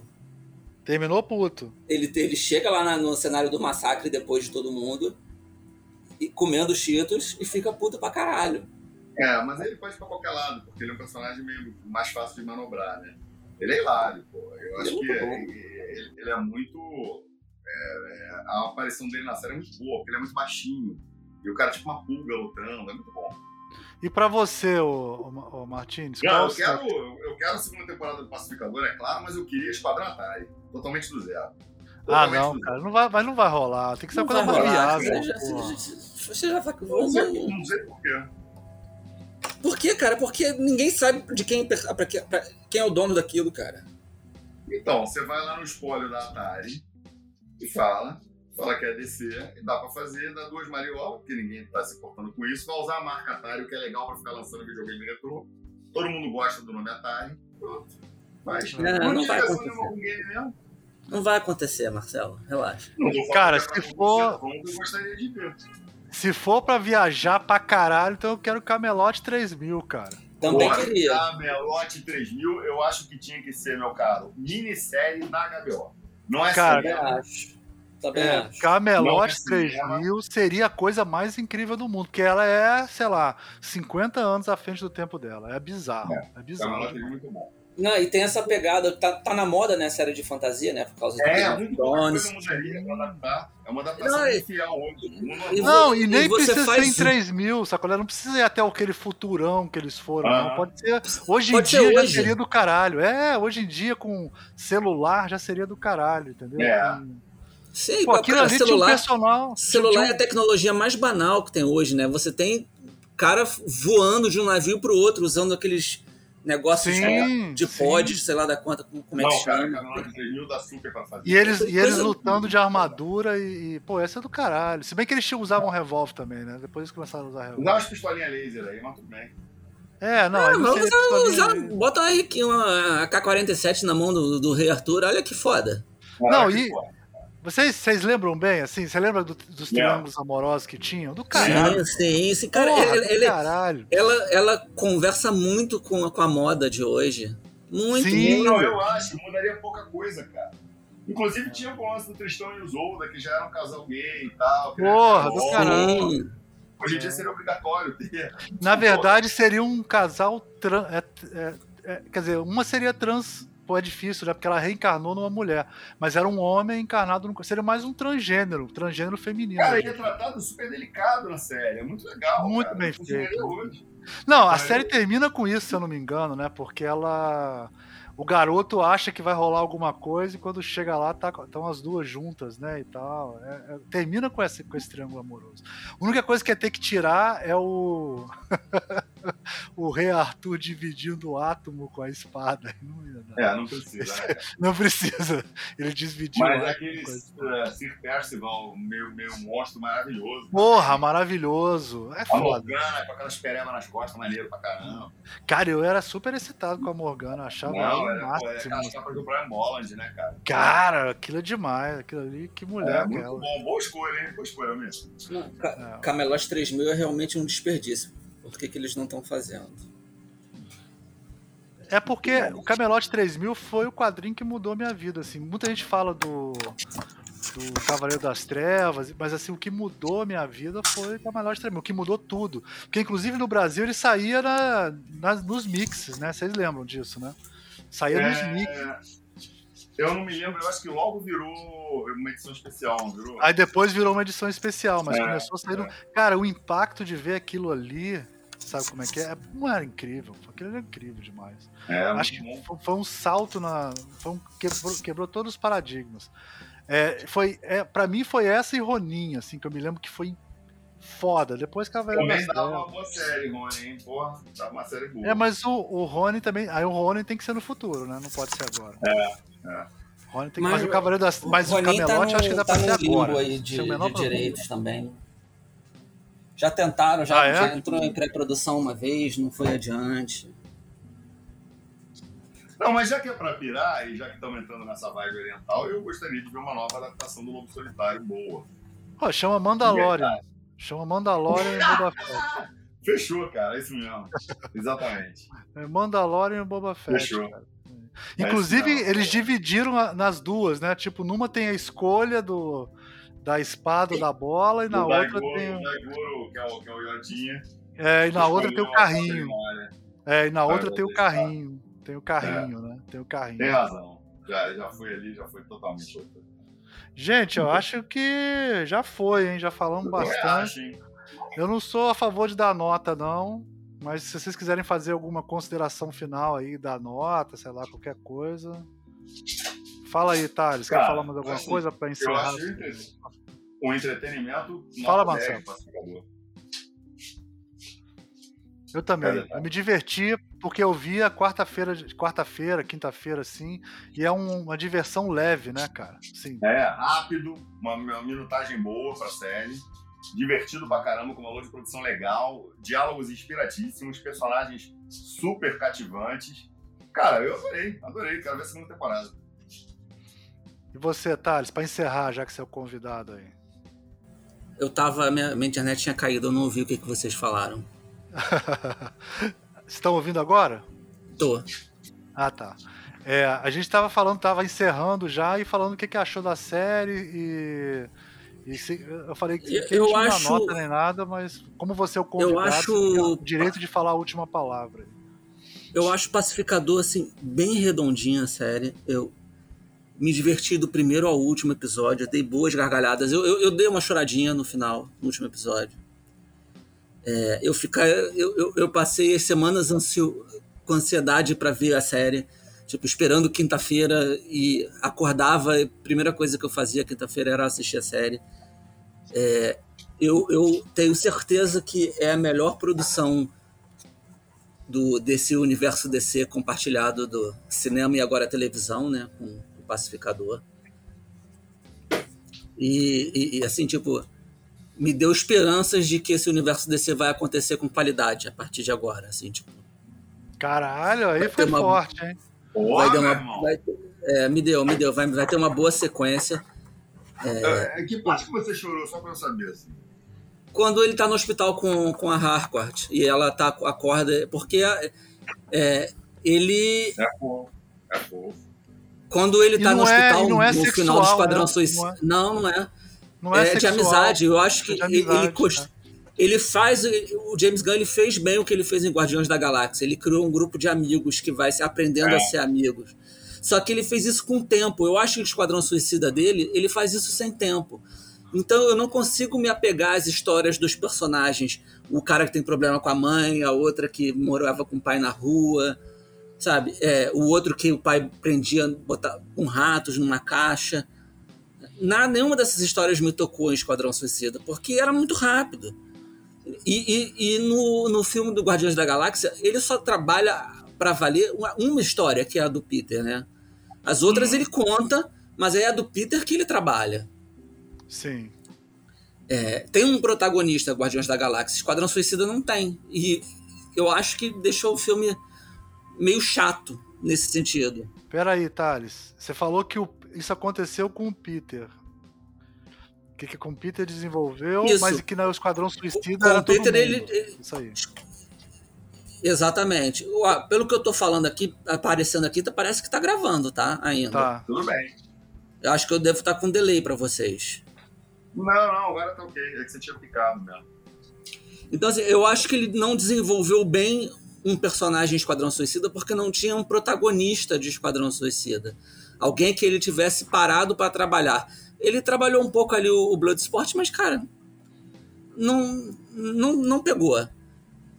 No Pacificador, ele teve tempo para trabalhar toda a história dele, ele foi revelando aos poucos, mostra que ele não está feliz, que, que, que, ele está sofrendo com as, com as escolhas dele, que ele não sabe porquê, ele é um personagem ignorante.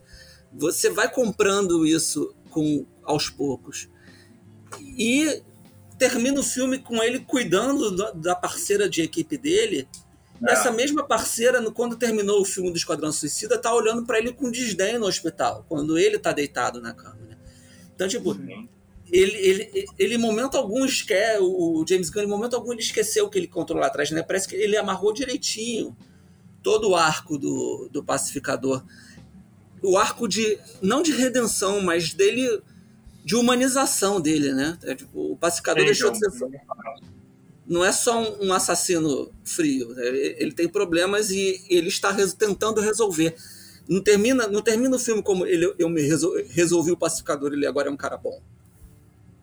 Tanto que uma das cenas finais dele é ele atirando na, treinando tiro com um vigilante no mesmo esquema. Moleque Sim, redneck é. atirando na floresta. Então, assim, tipo, ele continua sendo o mesmo cara, mas que tem problemas e que ele reconhece que tem problemas, sabe? Pode ter uma próxima série do Pacificador, pode ser lindo a, a, a terapia, imagina. Ah. Pacificador, pacificador, algum, boa parte da, da, da, da, trama pode ser ele de vez em quando num consultório conversando com um terapeuta. Sim, ele tá querendo mudar. É, tá querendo acontece, mudar. não é radical a mudança dele. Isso também é muito não. importante pra credibilidade. É, você vê que ele quer mudar, mas assim, você não muda de uma hora para outra. É óbvio que ele vai continuar explodindo coisas. Exato, isso. E, isso né? é ótimo. Isso é ótimo porque ainda tem muita coisa para você construir desse personagem para evoluir. Não é um personagem pronto. Até porque no momento que ele encontrar a redenção, ele acabou. Não, você acaba sério, não pode. É, então você faz devagar. E o James Gunn, eu acho que ele percebeu, isso é uma coisa que eu acho que na televisão ele vai conseguir contar melhor essas histórias. Ele vai ter mais liberdade, mais tempo, mais calma é, para trabalhar ser, os personagens. E eu acho que isso, porra, vai ser sensacional. Vai, vai render bastante tempo. Então eu quero, de sério, eu, eu acho que essa série é fantástica. Eu não, não preciso dar nota, mas assim, para mim, é, ela prioridade 1 um da Warner devia ser a continuação dessa série, antes de todo o resto. Não, mas os números foram muito bons, então. É, não, já não. anunciaram a segunda temporada. Eles é. já falaram que vai ter. Então, essa devia ser a prioridade, sacou? E o James Gunn, ele, ele vai terminar o, Guardiões da Galáxia. Eu não sei se ele vai filmar o, o especial de Natal, ou se o especial de Natal já está filmado do Guardiões da Galáxia. E depois ele vai ser só isso. Ele vai ficar fazendo série para o universo DC. Não, que faz muito bem. E Guardiões da Galáxia é uma das melhores coisas da Marvel, inclusive. Então, de novo, personagem que ninguém dá a mínima, você pega e faz filmes divertidíssimos. É, assim como o Thor Ragnarok é ótimo também, mas vocês não estão prontos para essa conversa. Não, é uma merda. A gente conversa Porque todo mundo, ninguém dá. Não, não, existe isso de dar a mínima pro Thor, cara. O Thor é um personagem. Não, não é o Thor. Não é o Thor dos quadrinhos, aquele Thor. Não, é tá mais, quero discutir. Tá mais pro Thor mitológico do que pro Thor dos quadrinhos. Hum. deixa pra lá. Meu, meu, meu cachorro tá me, me pedindo pra ir pra rua aqui. Ah, é? é não, eu, eu, já devia ter colocado as crianças para dormir já. A sua. a seu Eagle. Eagle. Como é que ele falava? Eagle? Não, meu Eagle, Eagle, Eagle tá aqui ganhando, né? Fala, o que, que é, Doug? Vamos na rua, Doug? Então vamos, vamos lá, gente. Aqui a gente tem a tradição vamos de. Vamos na rua? Ó, ó. Vamos embora pra casa? Fala pra mim que acabou. Ah, acabou. Então tá bom. Viu? Então vamos dar um tchau aqui. Vamos lá, Isle. Tchau. tchau. Almir, foi muito maneiro. Obrigado pelo convite mais uma vez. Eu sempre fui eu que provoquei essa. Muito bom ter o Thales aqui nesse bate-papo. Gostei. Vamos fazer mais Pô, Vamos chamar mais o Thales aí. Foi ótimo. Então, para. Pode chamar, pode chamar, pode chamar que eu, que eu venho. Valeu, Thales. Valeu, parar... Obrigado, Almir. Obrigado, Marcelo. Valeu, gente. Um abraço para todo tchau. mundo. tchau. tchau. Tchau, tchau. tchau.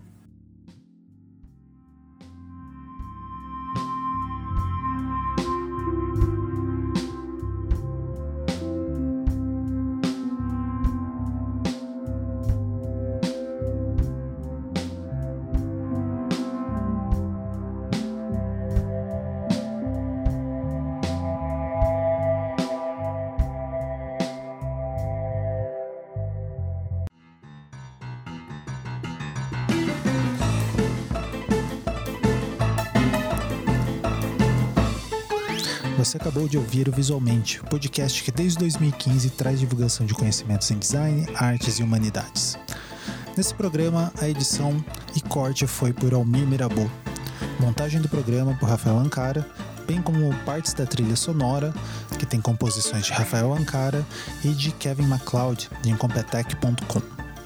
Você pode acessar todos os nossos programas nos principais agregadores de podcasts e também no nosso site visualmente.com.br. E se você puder compartilhar com seus amigos, alunos ou pessoas interessadas nos nossos temas, a gente fica muito agradecido. também, se você puder dar um, uma estrelinha lá nas plataformas que você ouve, também ajuda bastante a gente. Outra forma de ajudar é, visualmente é através do financiamento coletivo que a gente tem recorrente lá no padrim.com.br barra visualmente. Se você gosta, considere ajudar. Até a próxima.